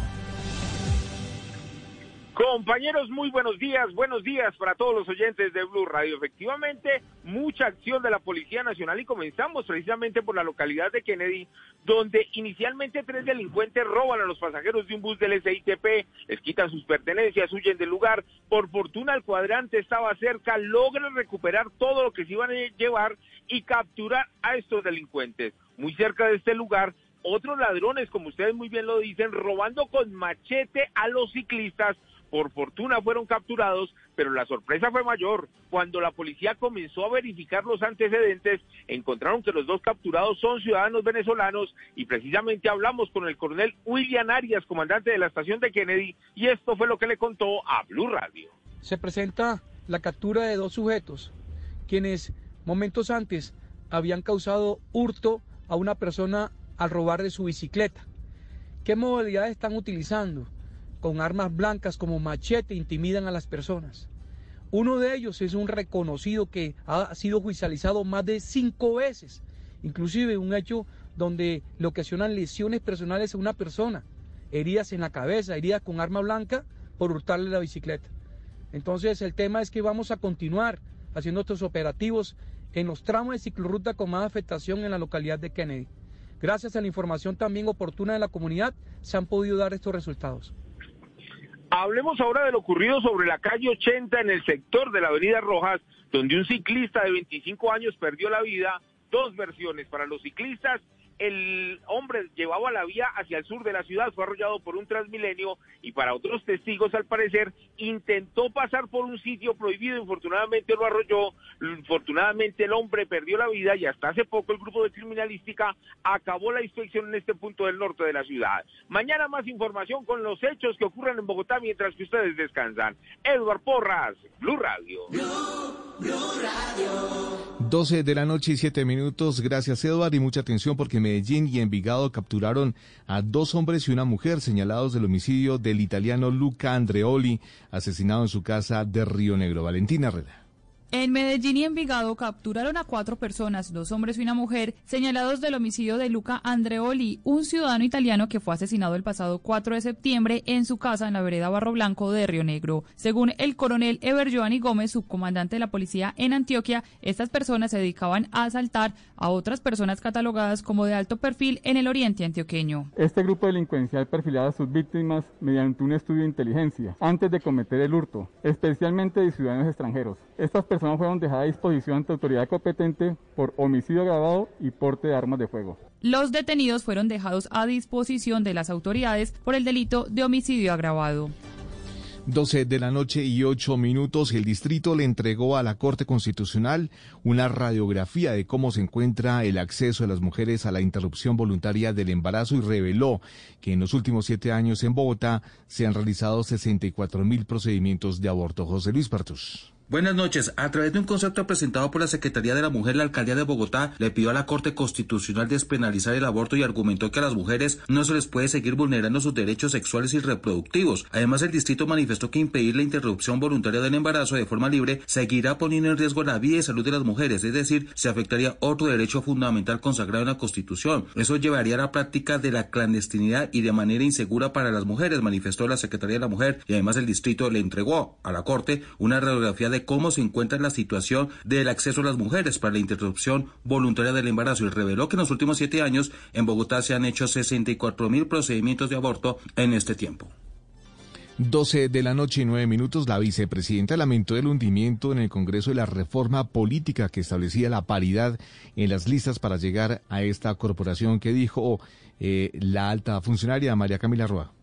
La vicepresidenta Marta Lucía Ramírez aseguró que el discurso sobre la paridad no puede quedarse en eso, en palabras, sino que tiene que materializarse a través de la reforma política que dijo debe ser tramitada nuevamente. A mí me parece que es una muy mala noticia y como dije en la intervención, es que no podemos dejar que el discurso de la paridad y de la equidad de género siga eh, digamos, manejándose dentro de lo políticamente correcto si esto no está acompañado de acciones. Aseguró que en este caso puntual la iniciativa se hundió en parte porque el proyecto contenía otros puntos de discusión como el transfugismo y no tenía el enfoque principal de la paridad de género.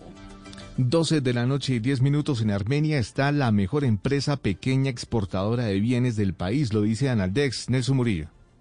Yoli, una empresa productora de comestibles de plátano y yuca en Armenia, fue reconocida por Analdex como la mejor empresa pequeña exportadora de bienes, un logro que se obtuvo gracias en parte a que en menos de 45 días seis contenedores han sido enviados a Estados Unidos y Francia.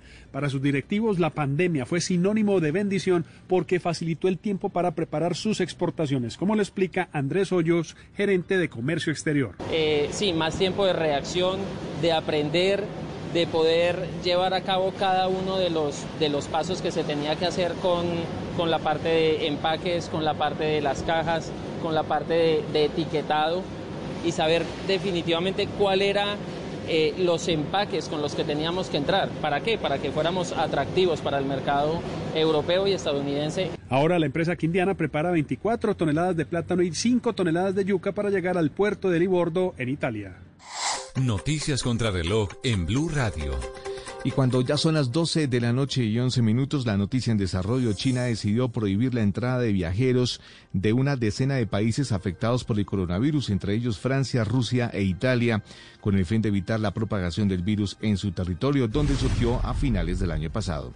La cifra del grupo Toyota cerró el primer semestre de, su, de este presente año fiscal con una caída del 45,3% en sus beneficios netos. Y seguimos atentos porque la depresión tropical ETA podría recobrar su intensidad de tormenta tropical en las próximas horas en su trayecto hacia Cuba y la Florida. La ampliación de estas y otras noticias en blurradio.com y en Twitter en arroba blurradio.com. Continúe con bla bla blue. Conversaciones para gente despierta. El mundo nos está dando una oportunidad para transformarnos, evolucionar la forma de trabajar, de compartir y hasta de celebrar. Con valentía enfrentaremos la realidad de una forma diferente, porque transformarse es la nueva alternativa. Blue Radio.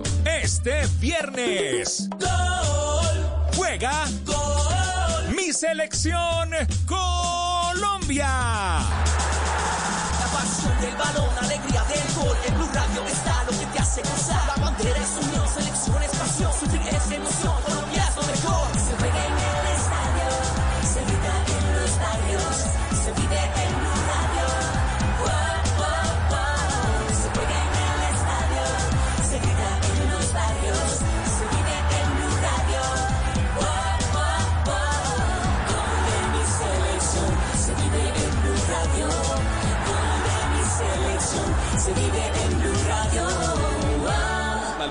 James, está picando Falcao. Colombia, Uruguay, este viernes 13 de noviembre, acompañando nuestra selección Colombia en la radio eliminatoria. Blue Radio, la nueva alternativa. ¡De Colombia! Si es humor. Alcaldesa Claudia, buenas tardes. Acá la pandemia la volvieron una recochita. ¿Ah? ¿Qué tal eso de no exigirle prueba PCR a los viajeros que ingresen a Colombia? Como van las cosas en los aviones, le van a exigir tapabocas solo al piloto. Eso sería más grave porque si no se le entiende sin tapabocas, imagínese con el puesto. despegar. No, mi hermano, no, no, no, mi hermano. Si es opinión, ¿Usted quién cree que va a ser el presidente de los Estados Unidos? El mismo día de la elección se veía una tendencia a que Biden eh, ganara, porque se sabía que el grueso de los votos que entraban esa noche iban a ser más republicanos, mientras que los demócratas habían votado días antes y por correo. Tan se sabía que el presidente Trump estaba diciendo desde hace semanas y casi que meses que eso no estaba bien, que eso iba a ser ilegal. Voz Populi, de lunes a viernes desde las 4 de la tarde. Si es opinión y humor, está en Blue Radio, la nueva alternativa. Háblenos de usted. Llámenos al 316-692-5274 y cuéntenos su historia.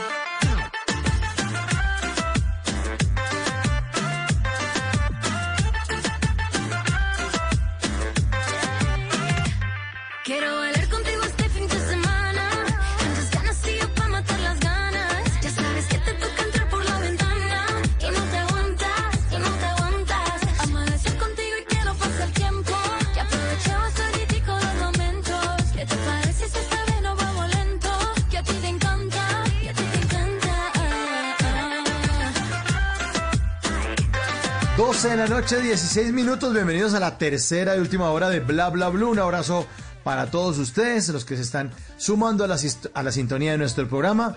Y llega Simón Hernández, porque como ya sabe que es viernes, entonces está como en el. que, es- que esa canción se llama Friend de Semana. Sí, se llama Friend de Semana. No fin de semana, no. Friend de Semana. Sí, es como, es como, es como el parchecito ahí, como que usted tiene para el fin de semana. Como, hola, hola, ¿qué más? ¿Qué hace? ¿Qué hay para hacer? ¿Qué hay para dañar? ¿No? Pues, pues caiga y que Netflix y, y lo que ve sea. O, o caiga y, sí, que cómo es, que cómo sería, que maíz pira con tinto, eso sí señor. Eh, que caldito de ministro, que pollito, pollito a domicilio, que eso, sí, sí, sí, así, tal cual, ¿cómo sería? Pues ese es como el friend ahí de semana. Una nueva canción que escuchamos, que le va bien en México y que bueno, están tratando de que le vaya bien en América Latina. De hecho, están haciendo en redes sociales algo que se llama Friend de la Semana Challenge, como ese reto, para que muchas personas pues muestren ahí como su pasito de baile, porque esta canción tiene coreografía. Y es que la hace eh, una artista acompañada de otras dos chicas que yo la verdad confieso que no las había escuchado, pero sí sabía de Dana Paola obviamente Sí. por todas las actuaciones de ella, eh, bueno, durante muchos años la hemos visto desde muy chiquita en, en varios roles, eh, en novelas mexicanas y obviamente se popularizó luego de que vimos el papel que hizo en la serie eh, De élite. Élite, élite, élite, gracias María. Y eh, pues obviamente a partir de ahí empezó a disparar toda su carrera, carrera en el reggaetón y está acompañada de Aitana y de Luisa Sonsa. Luisa que es de Brasil y Aitana que es una artista de España. Está chévere porque creo que hay mucha cosa ahí como en el mundo de lo urbano, ¿no? Y le están apostando a las mujeres. En Chile, por ejemplo, con Cami. En Argentina le están apostando eh, con la exnovia de Sebastián eh, Yatra que hizo parte eh, de Soy Luna. Y bueno, está, está chévere. Aquí, por ejemplo, en Colombia con Gracie. Eh, Mm, bueno, sí. también con Carol G. Bueno, entonces ahí está el friend de semana. Dana Paola, Aitana y Luisa te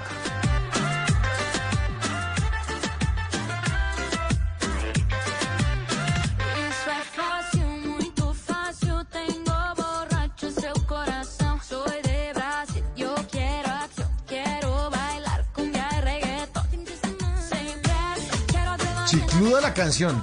Pegajosa sí es. Pegajosa, Está chévere. total. Chévere. ¿Te gusta María? Está buena. Me gustó, ¿sabes? Y también me encanta cuando se unen las mujeres a cantar. Yo soy súper partidaria de eso. Y más si son de diferentes nacionalidades, así como contaba Simon, me parece lo máximo. 12.19, ya son las 12.19, 316-692-5274. Es el teléfono de Bla Bla Blue para que ustedes lo guarden ahí. Si les gusta el programa, por favor se les recomienda mínimo a 5 personas, máximo a 10. Plan referidos, plan referidos, bla bla blue. Ah, bueno, allá están llamando, María, a ver quién es. Pero llamaron de una, no terminamos de decir De el una. número y ya. Sí, de uno. 12 y 19, 12 y 20 ya. ¿Quién habla? ¿Con quién hablamos? Con Fanny. Hola Fanny, ¿cómo estás? Bien, muchas gracias. Aquí feliz con ustedes. Yo todas las noches me quedo escuchándolos y aquí muerta de la risa yo sola. Tan bella, lo máximo. ¿Y de dónde eres? ¿De dónde nos llamas?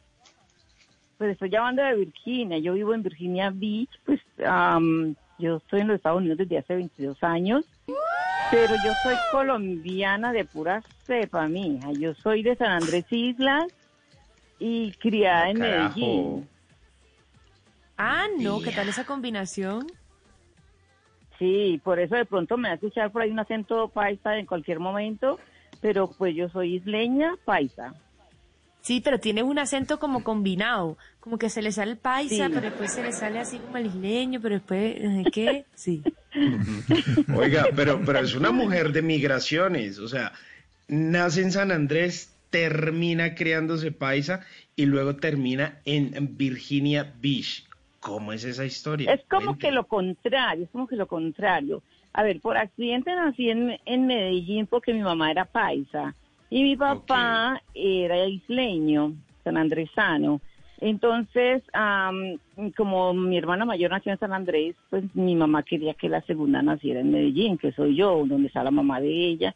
Entonces, por eso fue que yo nací en Medellín, pero no más mientras mm, el parto pasó, ya otra vez regresamos para San Andrés. Pero como ella murió y nos dejó también bebecitas, pues entonces mi papá nos regresó otra vez para San Andrés a que nos criara mi abuela. Así que resultamos mm, isleñas y ya cuando ya como en la adolescencia, ya mi papá nos llevó otra vez para Medellín, ya como para estudiar el bachillerato y en fin.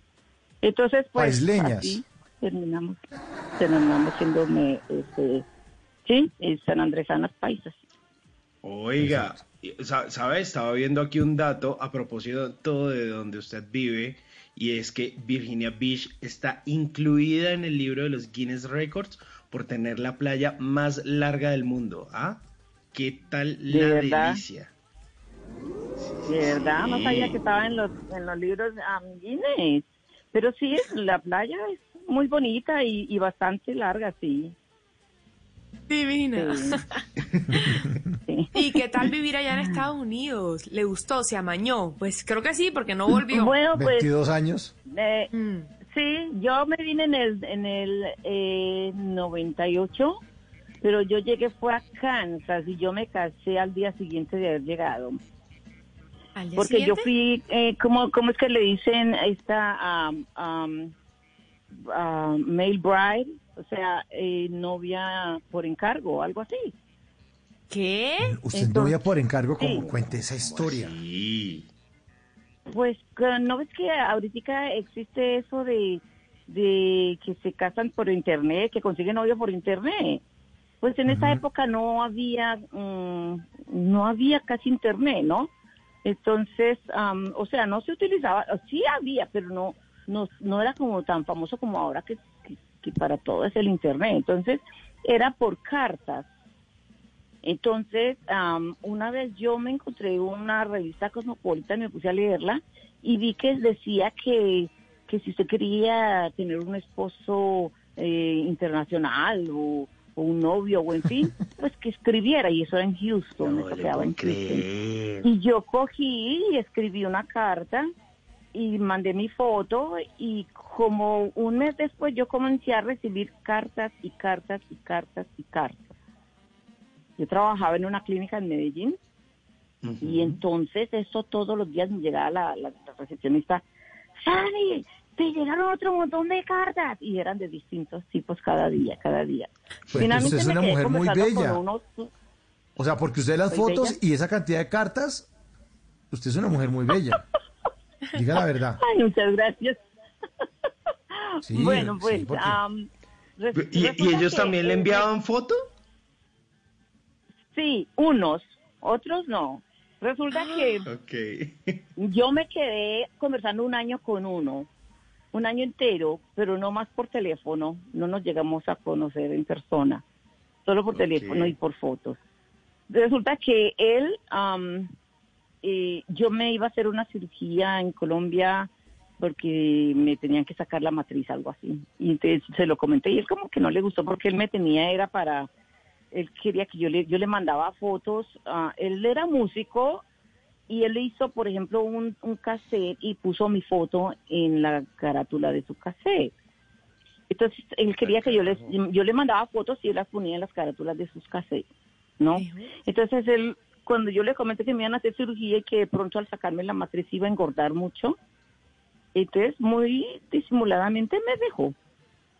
Ay. No me volvió a llamar, no volvimos a hablar. ¿Cómo así? No convenía, ¿qué tal atrevido?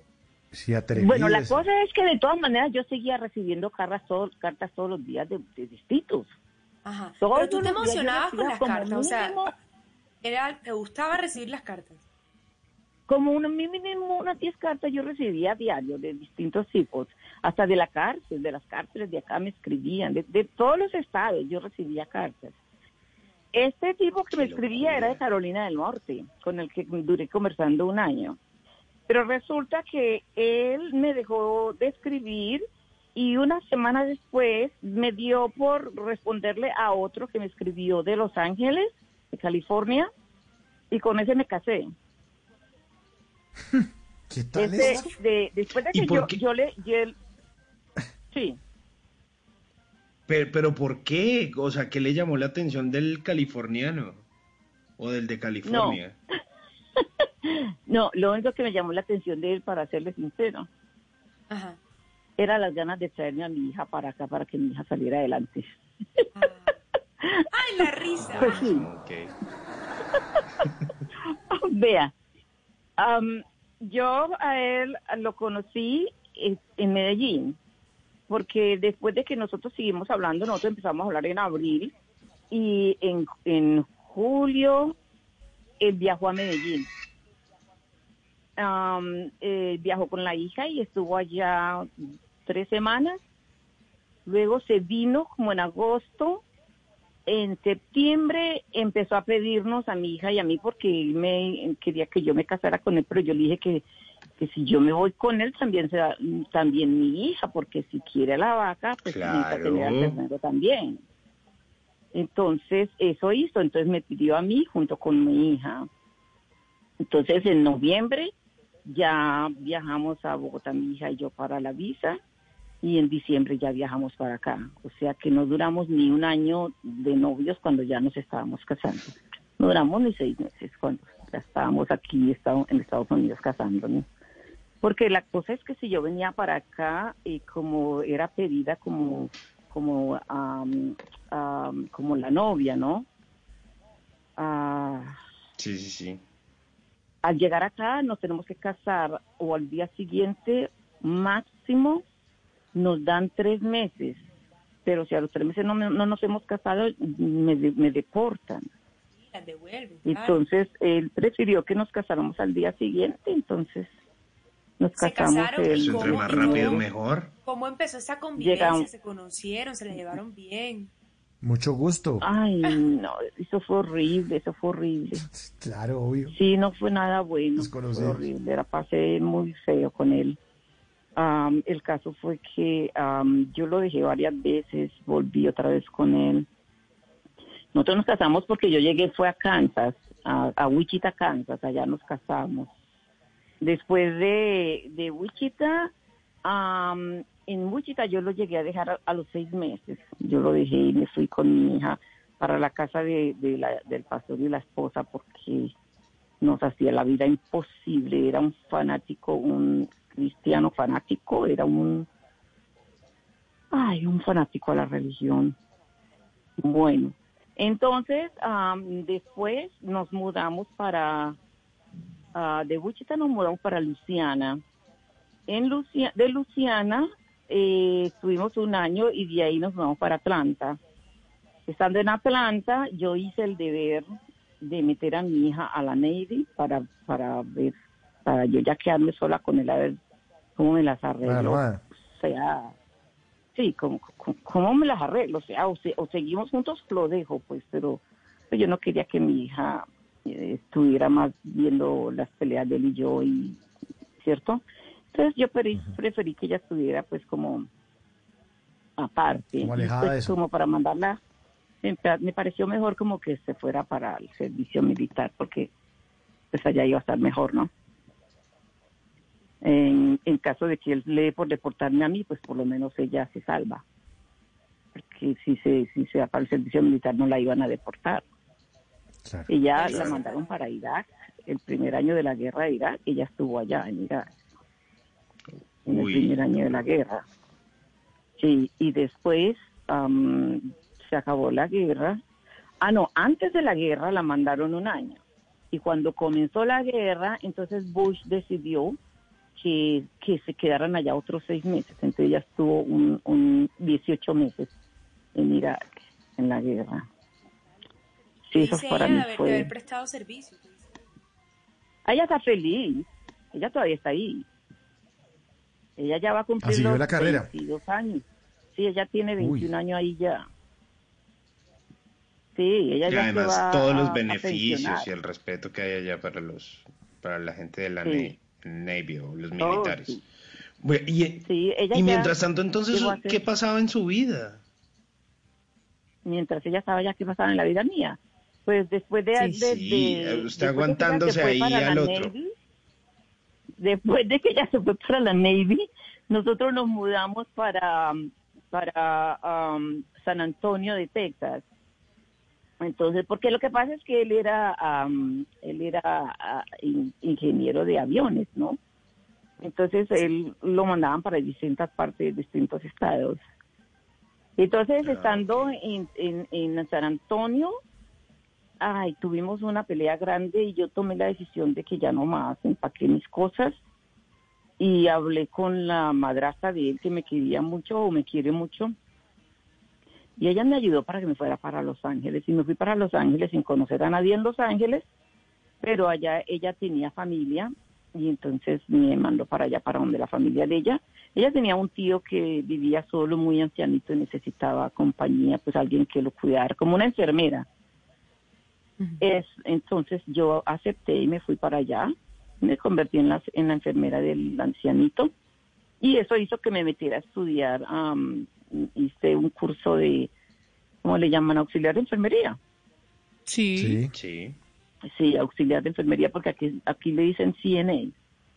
Y ya después de eso me metí a estudiar Medical Assistant, que es asistente de medicina que viene siendo como, como secretaria de los médicos, ¿no? Que aquí le dicen asistente de medicina y suena como si usted fuera pues una berraca, pues, mejor dicho. La, la que asiste al médico, pues, pero sí, realmente es la que asiste al médico, pero es como una secretaria del médico. Y entre eso fue, me puse a estudiar eso. Ah, se Ah, empezó a poner tiempo, pues, bueno el panorama para ti. Sí, sí, comencé ya pues ya sola con en, viviendo con el viejito, yo me puse a estudiar y ya pues a, a, a ver por si de pronto uno nunca sabe que fallezca el viejito, entonces yo tengo que buscarme otro trabajo y eso pasó. Falleció el viejito, entonces ya yo empecé a trabajar en un hospital, entonces am, ya se me fue arreglando el panorama, sí. Pero ya resulta que mi hija entonces ya decidió casarse y tener bebés, entonces eso hizo que yo me viniera para Virginia. Para estar cerca. Porque a e- sí, porque ella estaba aquí en Virginia. A ella desde que desde que regresó de allá de, de, de Irak, la, De Irak. la dejaron aquí. Sí, la dejaron acá en Virginia Beach. En, entonces, en Norfolk, porque en Norfolk es donde está el, la base naval más grande. Entonces ella... O sea, que eres abuela. Oh, sí, yo tengo dos nietos, uno de 16 y otro de, de 15. No, el, el- no, uno de grandes. 14 y otro de 10, u- u- uno de 14 y uno de 16, sí. Sí, yo ya soy abuela. Ah, Yo a mi hija la traje Oiga. de 15 años.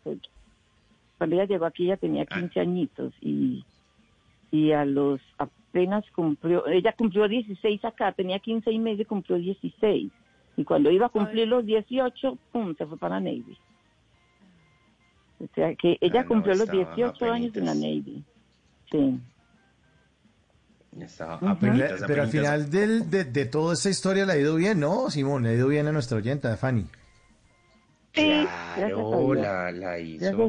Oiga, pero, pero yo tengo una curiosidad y es si entonces usted se separó y todo el tema, usted y, y- y empezó a estudiar y la cosa, eh, ¿cuánto tiempo estuvo con él? ¿Al fin le dieron ciudadanía, eh, Vea, residencia? cuando ¿O- o- o estando yo con él- allá? Después de que yo lo dejé en San Antonio y me fui para Los Ángeles, él, él es original de Los Ángeles, o sea, ya estaba la casa, casa de él, ¿no? Entonces, él renunció a su trabajo en San Antonio. Este señor ganaba 45 dólares la hora en San Antonio. Y renunció a ese trabajo por venir a perseguirme a mí, a, a fregarme más la vida otra vez. No. No, Amenaz- a empezar a amenazarme con que me iba a hacer deportar. Entonces yo Uy, haciendo fuerza y entonces yo sufría y yo decía, Dios mío, este tipo me va a hacer deportar y, y mi hija acá sola, bueno. Y yo dije, no, pues, ah, pues, a, a lo que vinimos, ¿no? A pelear y a lucharla. Entonces me fui para allá para Tan bella. inmigración y les dije, les comenté todo lo que él me hizo, Pero antes de irme por inmigración, comencé a recopilar, yo regresé con él en Los Ángeles. Yo volví con él para tenerlo ahí tranquilito. Y comencé a recopilar datos, documentos, todo, eh, como, como decir, am, evidencias del maltrato sí. que él me, me hacía. y Toda su todo. historia. Pruebas, sí, pruebas. Y entonces, después de que ya tenía todas las pruebas, porque yo no necesitaba buscar un- una excusa para dejarlo porque él me las daba todos los días. Entonces, pues ya apenas tenía ya todas las pruebas, entonces ya empaqué y lo dejé otra vez. Entonces ah, me fui para inmigración y les conté mi caso y les llevé todas las pruebas que yo tenía, cartas de todos los pastores que nos habían dado consejería, carta de una prima de él, carta de la madrastra, todos ellos a favor mío.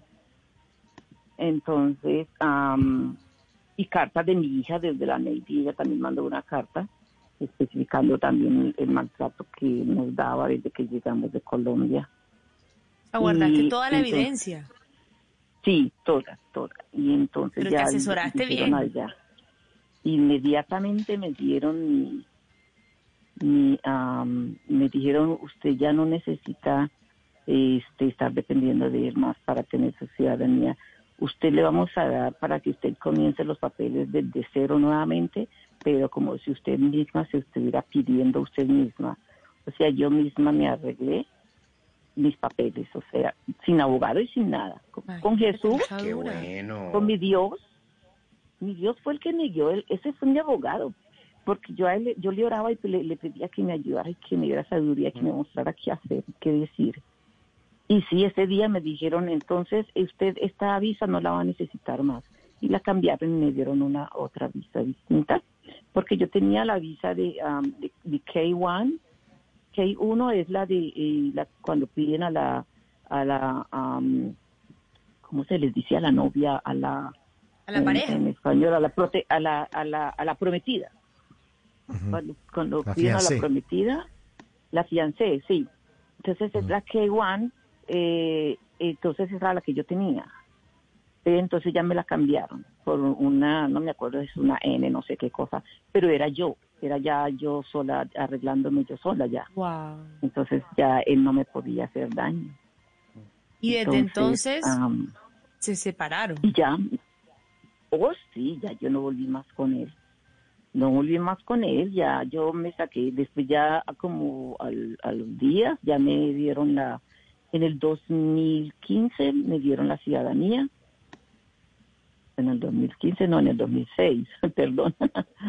En el 2005 me dieron la ciudadanía y entonces 15 años. él no sabía. Él no sabía que yo tenía ya, que yo ya era ciudadana. Y yo nunca le comenté nada de que yo seguía haciendo mis vueltas ni nada. Él pensó que yo seguía Claro. haciendo, um, dependiendo de él, ¿no? Entonces, resulta que eh, él como siguió insistiendo, insistiendo, insistiendo, mm, yo volví otra vez con él. Ay, no, Fanny, no le creo.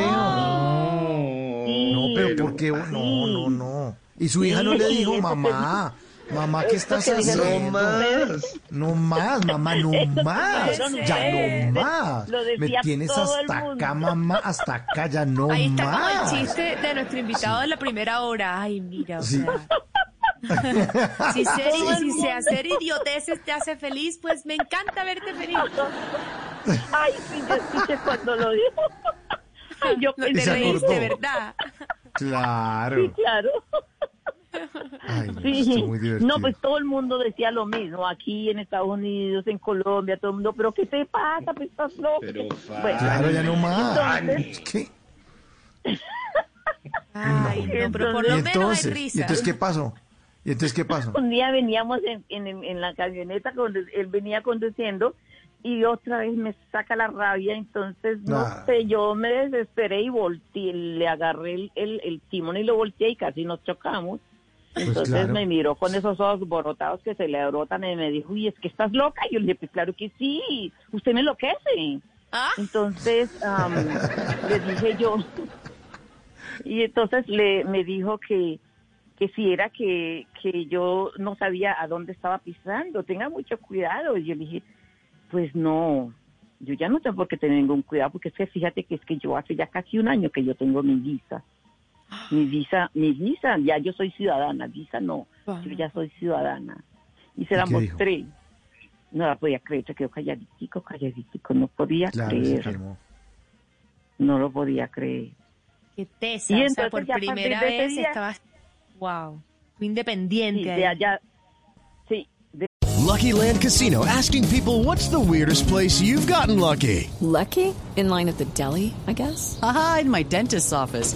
More than once, actually. Do I have to say? Yes, you do. In the car before my kids' PTA meeting. Really? Yes. Excuse me, what's the weirdest place you've gotten lucky? I never win and tell. Well, there you have it. You can get lucky anywhere playing at LuckyLandSlots.com. Play for free right now. Are you feeling lucky? No purchase necessary. Void where prohibited by law. 18 plus. Terms and conditions apply. See website for details.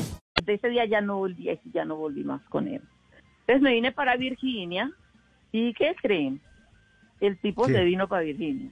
No, Ay, no, no, no, Fanny, no, no, no, no, venga, cuélguele, por favor, cuélguele a esa señora, ya no más, señora, no, no, no, ah, pero Fanny, porque hace una vaina, o sea, y bueno, y usted lo recibió, me imagino que usted No, sal- fue y le abrió no, la no, puerta no, y todo, no volví y con le él, dijo, como es- Como este No, cuento no termine diciendo que lo tienes ahí al lado y que nos lo vas a Sí. pasar. No, Sí. no, no, no, no, estoy sola, estoy sola, no. No, yo no volví con él. Pues sí lo recibí como amigo, pero para que él viera Ah, todo lo que mi hija había progresado. Como amigo, ¿en dónde durmió? porque, mira. ¿Dónde durmió? ¿En el sofá, Fanny? ¿Durmió en el sofá el señor? En el hotel, en su hotel. Ah, en serio, en serio, en su hotel. Vea, Pero no pidió room service, no dijo, eh, Fanny, me trae room service aquí en el hotel. No, no, no. No, no, no, para nada, no, para nada, para nada. Lo invité a una rumba donde estaba yo con mi primer esposo, ex esposo, que también estaba acá. ¿Cómo? Yo, nosotros, mi hija y yo lo ¿Cómo? mandamos a traer a mi ex esposo, al papá de mi hija, a Estados Unidos. Ah, ok. Porque él Ah, pensé que iba a estaba- ser un él en trío. Colombia, Ah, yo sí un trío, no, no, ya. No. A esta altura.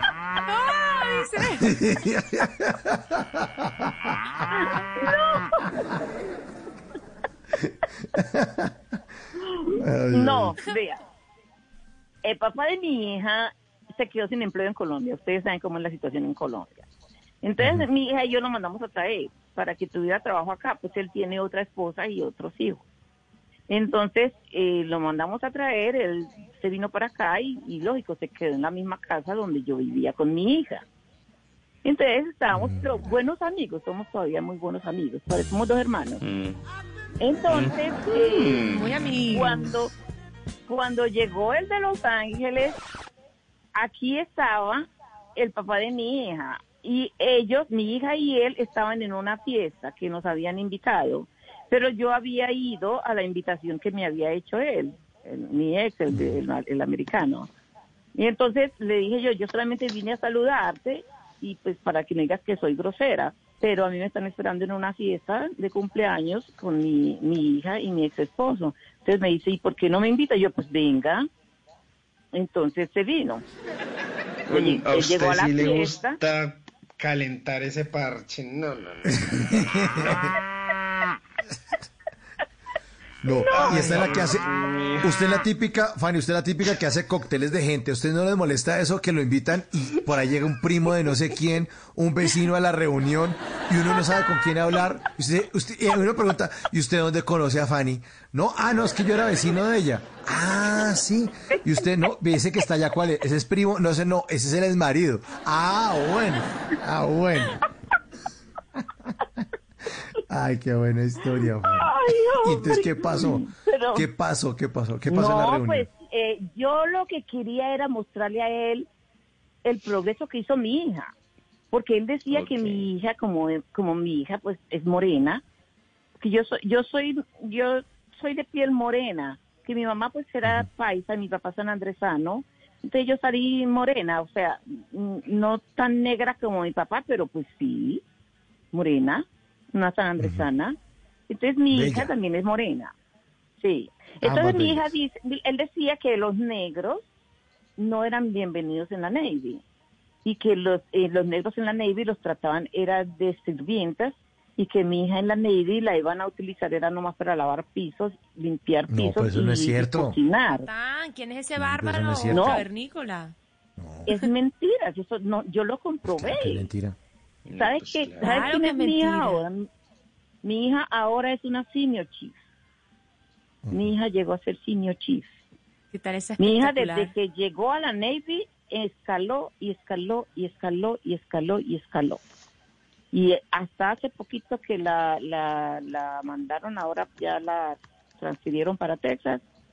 La, el mismo día que la transfirieron, la ascendieron a senior chief. No, imagínate. ¿Qué tal esa historia al final? Con ese gran logro de tu hija. ¡Qué tesa! Sí. Entonces yo quería que él Ah. viera que mi hija no era la lavadora de platos ni la lavadora de pisos de la Navy. Mi hija era una senior chief de la Navy. Porque él, él nos humillaba muchísimo. Él nos maltrató mucho y nos humillaba mucho. Mi hija una vez, como todo niño adolescente, ella vio un carro muy lindo y dijo, ay, yo, ese carro es el carro que yo voy a tener. Y él dijo, sí, usted ese carro nunca lo va a tener mi hija, porque es que ese carro, para tener ese carro, tiene que trabajar muchísimo y va a tener que estudiar mucho. Entonces, pues mi hija se quedó callada porque mi hija es muy humilde, muy humildita y muy, muy sencillita. Entonces ella se quedó calladita. Pero entonces yo quería que él viniera a ver que mi hija no era lo que él decía que mi hija iba a hacer en la mente. Por eso fue que yo acepté su invitación ese día. No fue Y por la vio. Y la vio, y la vio, y la vio. Ave María recorrió toda la casa, le tomó fotos a toda la casa, según él que porque quería llevar las fotos para mostrárselas a la hija de él. Le tomó fotos a toda la casa y am, no, pues no podía creerlo. No lo podía creer, entonces simplemente se quedó callado, ni siquiera fue capaz de decir pues te felicito o, o me alegra que hubieras logrado de esto o en fin. mm, mm. ¿Qué hizo? Pero se tragó sus palabras. Sí. Sí, bien tragadas, bien tragadas. Esa vaina. Esa vaina, así es. Sí. Ay, ay, ay. ¿Cómo es, que- cómo es que dice el dicho ese? Cuídate de tus palabras, que tus palabras sean dulces, porque pronto te Sí, vas a tener que tragarte. Que tragártelas, tienes que tragar. total. Es mejor, es mejor comerse algo dulce y no comerse algo amargo. Exacto. Y eso fue lo que él hizo, se comió las palabras amargas. Y salió Porque así como el perro arrepentido, mi Claro. hasta lo imposible por hacernos la vida imposible y por sacarnos de acá. Y, y mire, le salió el tiro por Qué la buen culata, desquite. como decimos en Colombia. Sí, qué buen desquite. Oiga, Fanny, Sí. pero venga, hablemos de las cosas bonitas. Y entonces usted está viviendo ahorita eh, en Virginia. ¿Y cómo se encontró con Blue Radio y con Bla Bla Blue? ¿Y hace cuánto tiempo? Porque Me resulta que, que de hace de, hace de tres años que ya estoy sola. Porque yo vine a ayudarle a mi hija a criar los niños y ya los niños están grandes. Entonces ya yo decidí independizarme, entonces yo me conseguí ya un trabajo y comencé a, a trabajar y a vivir sola.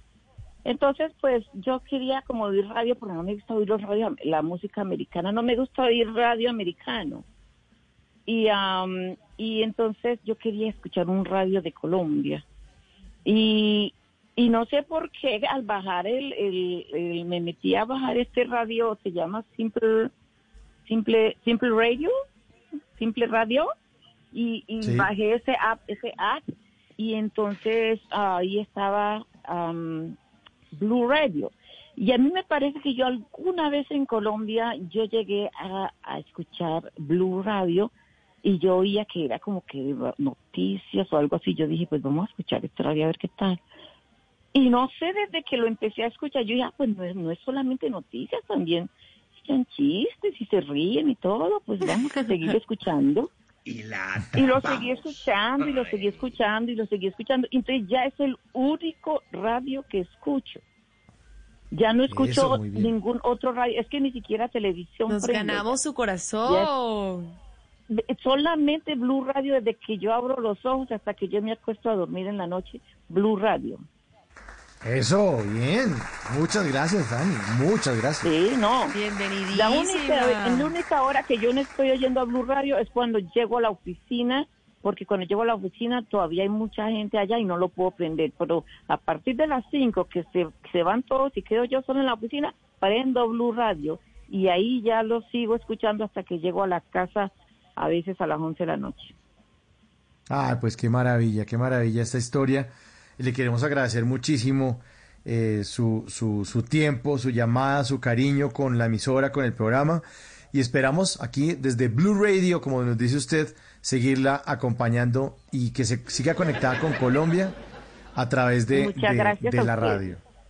Muchas, gracias. muchas gracias, a ustedes por haberme llamado, por haberme aceptado. Y María, la vamos a extrañar. Yo la voy a extrañar muchísimo, muchísimo. Escuché la noticia esta noche de que te ibas y yo, ¿cómo así? Ay, tan ¿Por qué? bella. Qué pesar. Yo te voy a extrañar muchísimo, de verdad que sí, vas a hacer muchísima falta. Y muchas gracias, Mauricio, y muchas gracias, Simón. A todos los quiero mucho y los voy a seguir escuchando. Y una feliz noche. Bueno, A muchas ti, gracias. por llamarnos. Qué historia, qué Gracias, tesa, Fanny. admirar. Qué buena de historia. admirar. Mm, De admirar. Y sabe, Fanny, como todas las buenas oyentes y lo- los buenos oyentes y las buenas oyentes de Blue Radio, que aquí despedimos a nuestros queridos oyentes con una canción que tiene que ver con algo de lo que nos contó. Pues aquí le tengo una de Ramón Orlando. Te compro tu novia. Sí, mándemela que yo ya la compro. Chao, Fanny. Chao. Te compro tu novia. Pues tú me has dicho cómo es ella y me gustó la información. Te la compro. Pues nunca he tenido suerte con las que he tenido yo. Te compro tu novia. No voy a regatear el precio, dime pronto el valor. Te la compro.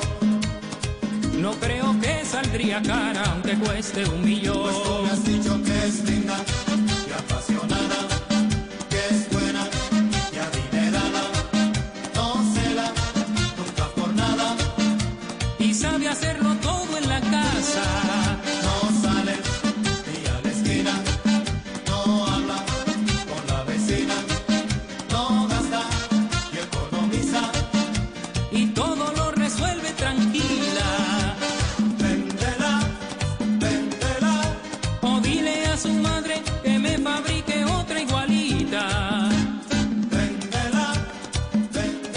¿qué tal esta historia de Fanny? Yo ya la quedé queriendo, o sea, Fanny ya la quiero, la quiero, ya, ya hace parte de, de- de mi grupo de amigos. Qué Tiene maravilla de como la historia. tía que uno como que no vaya conocido qué y de repente es como tía Fanny. Sí, tía Fanny, ¿qué hubo? Y con qué buenas historias estas. Qué buena historia de esta. Pero mira que uno Como las nunca se imagina historias. las cosas que hace No. la gente de- por, por, Sí. por, por tener un futuro, por tener oportunidades Claro. y después Uf. oír que le salió bien al final a pesar de, de todos esos malos ratos. eh, es motivador, de verdad. Sí, toca ser fuerte, toca ser fuerte porque uno a veces da, tuerce y ya tiene momentos difíciles, pero ella ahí parada, la vaina, tan, tan, no, voy a seguir. Y por la hija también, por la hija definitivamente. Pero, pero eh, este tipo de, de, de- de historias se matiza con las de Simón Hernández, que nos va a contar que un policía se murió porque lo atacó un gallo. A ver, Sí, Simón, sí, sí, por favor. Un ver, gallo, sea serio, sea no serio, cualquier hombre, gallo. No, pero no, no, no, eso es un gallo criminal, un- mejor dicho. Y Gallo detuvieron al gallo para tranquilizarlos. Imagínense que esto ocurrió en Filipinas y le está dando la vuelta al mundo, una noticia trascendental, porque resulta que eh, en, en Filipinas son muy comunes las peleas de gallos. Entonces sapearon que sí, que no, que, es, que tal lugar, que, que pilas, que es que allá Dante, unos gallitos que están peleando. Pues sí, señores, llegó allá la policía, toda la cosa, hicieron una redada, salió la gente corriendo y dejaron los gallos ahí. Ustedes saben que, o bueno, para quienes no saben, eh, en algunas ocasiones en las peleas de gallos, en las espuelas y en el pico se los afilan a los gallos para que las punzadas que les metan a los otros gallos pues sean mortales. Pero no solo eso, sino que también los eh, les ponen como un veneno. ¿Qué, qué sucedió? Pues resulta que en medio de todo ese afán de, de- mientras corrían por la gente, los gallos, mejor dicho, pluma pa' aquí, pluma pa' allá, picotazo pa' aquí, picotazo pa' allá, uno de esos gallos atacó a un policía, sí, que se llamaba Christian Bollock. En el, el gallo voló y fue tan mortal la picada, el espuelazo que le pegó al policía que trató de sujetarlo con las manos, pues la herida le pegó en el corazón. Fue una herida Uf. profunda que provocó que se desangrara en cuestión de minutos. Trataron de atenderlo, no sé qué, pero no, vea. El gallo, el gallo asesino en Filipinas. Terrible. Finalmente Ay, no. detuvieron tres personas, dos gallos de pelea y el gallo asesino, que sí, señores, no lo hicieron caldo, pero sí lo confiscaron y para la cárcel de gallos.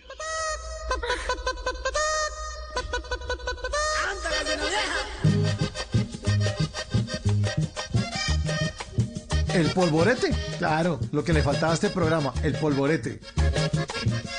12.56. Bueno, otra noticia que nos tiene por ahí. María, ¿usted cuando camina con la persona que es dueña de su corazón por la calle, le- lo- la, la toma de la mano o no? Como... Yo normalmente cojo a la persona que tengo al lado por el brazo. Sí, tengo como esa Ah, manía, como bueno. que bueno, vamos pues. Porque es que otra noticia que tiene Simón que tiene que ver con eso, con los enamorados, los románticos en las calles. Tomaditos de las manos. Mire, es, es- esta noticia está muy rara. Imagínense que crearon eh, para esas personas, si usted se siente solito, por favor, si tienen por ahí el burrito, porque estoy solito. Sí, sí, sí. Ah. Pues a esas personas solitarias les crearon un brazo robótico que simula caminar de la mano eh, con alguien. con- Porque estoy dicho. solito, no hay nadie aquí a mi lado. Eso. Pues mire, si usted se siente solo, le tengo la solución. O más bien, en la Universidad de Gifu, en Japón, la gente de ingeniería bioquímica eh, y robótica, pues desarrolló un brazo que simula la experiencia de caminar tomado de la mano. Entonces, si usted de pronto ya tiene una inteligencia artificial por ahí, una novia virtual, y entonces usted eh, como que charla y todo eso, pero para usted no es suficiente. Si en la calle a usted le hace falta ir tomado de la mano con alguien, pero no tiene novia, eh, machuque, concubina o como quiera llamarle, eh, pues le tengo la solución. Le crearon el brazo robótico que lo aprieta así a usted de la manito, le entrelaza los deditos y usted simplemente, mire, se evita que la novia, que no sé qué, que el helado, usted Ay, va no y te lo come puedo helado creer. solito, va y come usted solito, pero eso sí, no se solito, siente solito, no hay nadie sino aquí que a mi lado. Exacto, que no le pase lo del Acompañado burrito. de Usted simplemente coge el robótico. bracito y listo. Ahí, como para que no se sienta solito.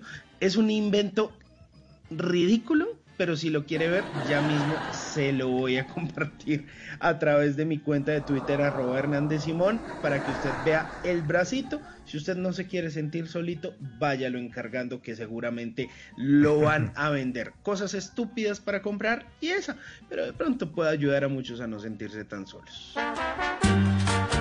Llegamos al final de Bla Bla Blue con Rubén Blades. Ten cuidado con el camaleón.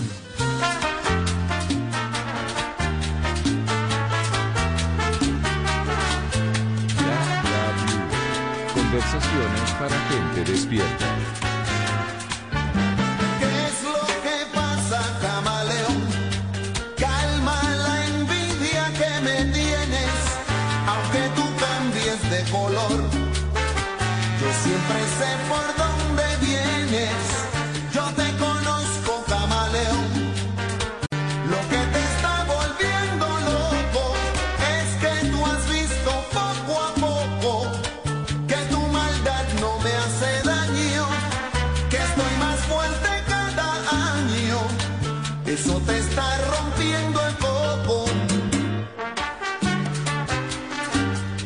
En punto de la mañana. A todos les queremos agradecer su amable sintonía, ser parte de estas conversaciones para gente despierta. Y cómo no, a María Macauslan, a María José Macauslan, la niña linda de este programa. Va a serlo por siempre. Eh, las puertas siempre abiertas, María. Muchos éxitos en sus proyectos. Y aquí tenemos que estrenar su disco y sus lanzamientos musicales. Todo lo que usted se va a hacer aquí están las puertas abiertas para todo lo que necesite, María. Totalmente, por acá volveré siempre porque ya esto se vuelve como la casa de uno, ustedes, Mauro, Simón, Diego, Ricardo, todo lo que hacen parte de Bla Bla Blue y sobre todo y ante todos los oyentes que son lo máximo, nos sacan sonrisas, por acá estaré cantándoles, contándoles, hablándoles. Por Así favor. conectadísimo. Por favor. Buen, buen, buen viento, buena mar, que le vaya muy bien y por favor nos trae un Grammy. Usted tiene que traernos un Grammy y, y- y el día que se gane ese O Grammy dos, o dos. o dos y la entrevistamos acá y decimos y sacamos pecho nosotros y esa fue aquí el programa pues claro nosotros fuimos los que la impulsamos nosotros le enseñamos a cantar y todo ahí vamos a echar Exacto, ya se Ah. soltó aquí. Eso. Bueno, María, muchas gracias por su muy buen trabajo. Muy, muy buen trabajo. Eh, cinco aclamado y ovación de pie para el trabajo de María Macauslan en Bla Bla Blue. Fue impecable. Impecable. Nunca, ningún día la peló en nada. O sea, fue todo perfecto, María. Perfecto, perfecto, Sí, perfecto. no, bueno, Mucha dedicación y sobre todo el todo el cariño. corazón. Sí, se nota, se nota que lo hace con todo el corazón. La seguiremos viendo en, eh, en su show Caracol los fines de semana, muy juiciosa, y la seguiremos viendo en los escenarios, en los grandes escenarios del mundo, allá donde tiene que recibir demasiados aplausos, porque su voz, su talento, su cariño, su energía, la tiene muy poquita gente y usted se merece lo mejor, María. Lo máximo, gracias Mauro, de verdad, gracias a ti, gracias a todos. Bueno, eh, a todos, muchas gracias, Simon. Feliz fin de semana. Nos encontramos aquí el sábado a las 7 de la mañana en, eh, en Blue Jeans. Aquí vamos a estar eh, sábado y domingo de 7 a 10. Un abrazo para usted, Mauricio, para María, miles y miles de abrazos gigantes. Es una excelente profesional, una mujer muy querida.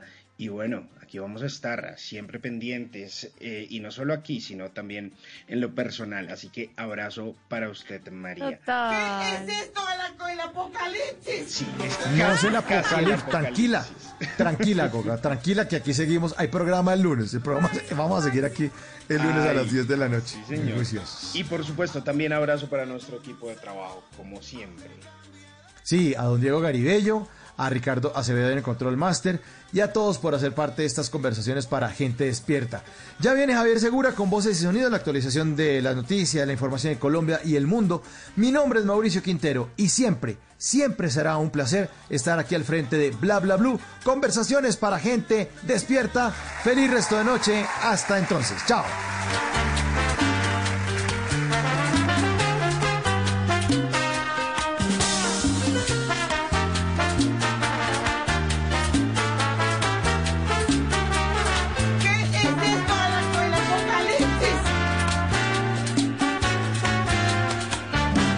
En las noches la única que no se cansa es la lengua. Por eso, de lunes a jueves a las 10 de la noche empieza Bla Bla Blue con invitados de lujo. Yo soy Lorna Cepeda. Yo soy Diego Verdaguer. Les habla Consuelo Les habla el Luzardo. chef Jorge Raúl. Hola, soy Carolina Cuervo. la reina de la música popular. Yo soy Adriana Lucía. Tato de Evia. Blue, vamos a echar entonces el pote y el Con buena música, con historias que merecen ser contadas, con expertos en esos temas que desde nuestra casa tanto nos inquietan y con las llamadas de los oyentes que quieran hacer parte de este espacio de conversaciones para gente despierta. Bla bla blue. De 10 de la noche a 1 de la mañana. Bla bla blue. Con María Macausla, Simón Hernández y Mauricio Quintero. Bla bla blue. Porque ahora te escuchamos en la radio. Voces y sonidos de Colombia y el mundo en Blue Radio y bluradio.com, porque la verdad es de todos. Una de la mañana y cuatro minutos. Esta es una actualización de las noticias más importantes de Colombia y el mundo en Blue Radio. En Maicao, en el departamento de La Guajira, hay 22 barrios inundados por las lluvias en las últimas 48 horas. Johnny Alvarado. Adultos y niños saliendo de sus casas en seres bajo el agua y con la incertidumbre de saber si volverá la lluvia. Están por lo menos unas 1.100 familias en unos 22 barrios de Maicao, donde las lluvias no han dado tregua en los últimos dos días. Varias de las familias más afectadas por estas inundaciones en los barrios más críticos del municipio están intentando sacar algunos de sus enseres, los que pudieron rescatar de esta gigantesca inundación. nosotros estamos también sin ropa, hemos perdido nuestra ropa, la comida, lo que teníamos para medio sustentarnos esta semana también lo hemos perdido. Perdido. Que alguien de la organización o alguien del gobierno que en verdad no, nos eche una mano porque en verdad lo necesitamos en este momento. Tras los organismos de socorro y la unidad de gestión de riesgo hacen un barrido por los diferentes barrios, los damnificados están pidiendo, solicitando ayuda, teniendo en cuenta que perdieron alimentos y sobre todo están pidiendo atención para los más pequeños. Entre tanto, en Cúcuta son 700 las familias damnificadas por los aguaceros. Muchas viviendas tienen afectaciones. Yulecano. 700 familias damnificadas han dejado las fuertes lluvias en los barrios de Cúcuta y en la zona rural. También hay colapso en los acueductos del área metropolitana. Gestión de riesgo de desastres entrega colchonetas, kits de aseo y kits de alimentación. Uber Plazas, coordinador de gestión de riesgo de desastres de Cúcuta. El desbordamiento de canales o caños. Tenemos aproximadamente 17 en toda la ciudad. Aparte tenemos 4 en los corregimientos. Y aparte afectación en acueductos, en vías terciarias. Por lo menos otras 500 familias tienen riesgo inminente por vivir en zonas de alto riesgo. Una de la mañana y seis minutos hay preocupación entre los habitantes de tres municipios de Antioquia por grietas en el muro de contención que los protege de inundaciones por la creciente del río Cauca. Vanessa Aguirre. En Nechí, Ayapel y San Jacinto, municipios de Antioquia, hay alerta por el posible colapso de un muro de contención de aproximadamente 170 metros que quedó agrietado tras la creciente del río Cauca por las fuertes lluvias registradas en los últimos días. El muro está ubicado en el sector conocido como Cara de Gato en San Jacinto Bolívar y la población teme a un desplome, manifestó el comandante del Cuerpo de Bomberos de Nechí, Juan Alcides Gómez. Estamos haciendo un llamado a las autoridades competentes para que tomen carta en el asunto debido a que el dique se encuentra fracturado en este momento y está a punto de partir el dique completamente. Todos los cultivos, animales serían afectados.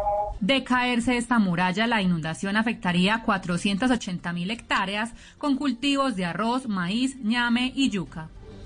Una de la mañana y siete minutos, la Dirección General de la Unidad Nacional de Parques resaltó la importancia del plan de manejo de los parques naturales Sierra Nevada de Santa Marta y Tayrona. William Fierro.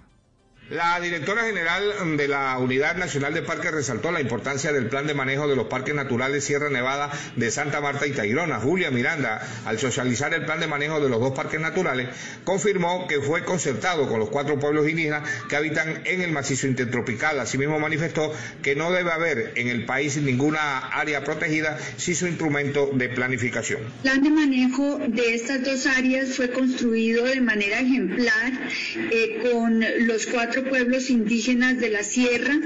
No debe haber ningún área protegida en el país sin su instrumento de planificación.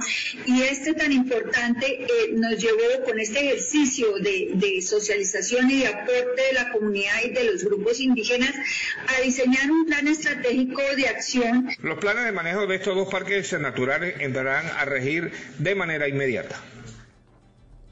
Una de la mañana y ocho minutos. El desempleo entre las mujeres aumentó con la pandemia no solo en Colombia, sino en el resto del mundo, pero hay empresas públicas y privadas que han entendido el desafío de preservar los puestos de trabajo de miles de mujeres. Marcela Peña.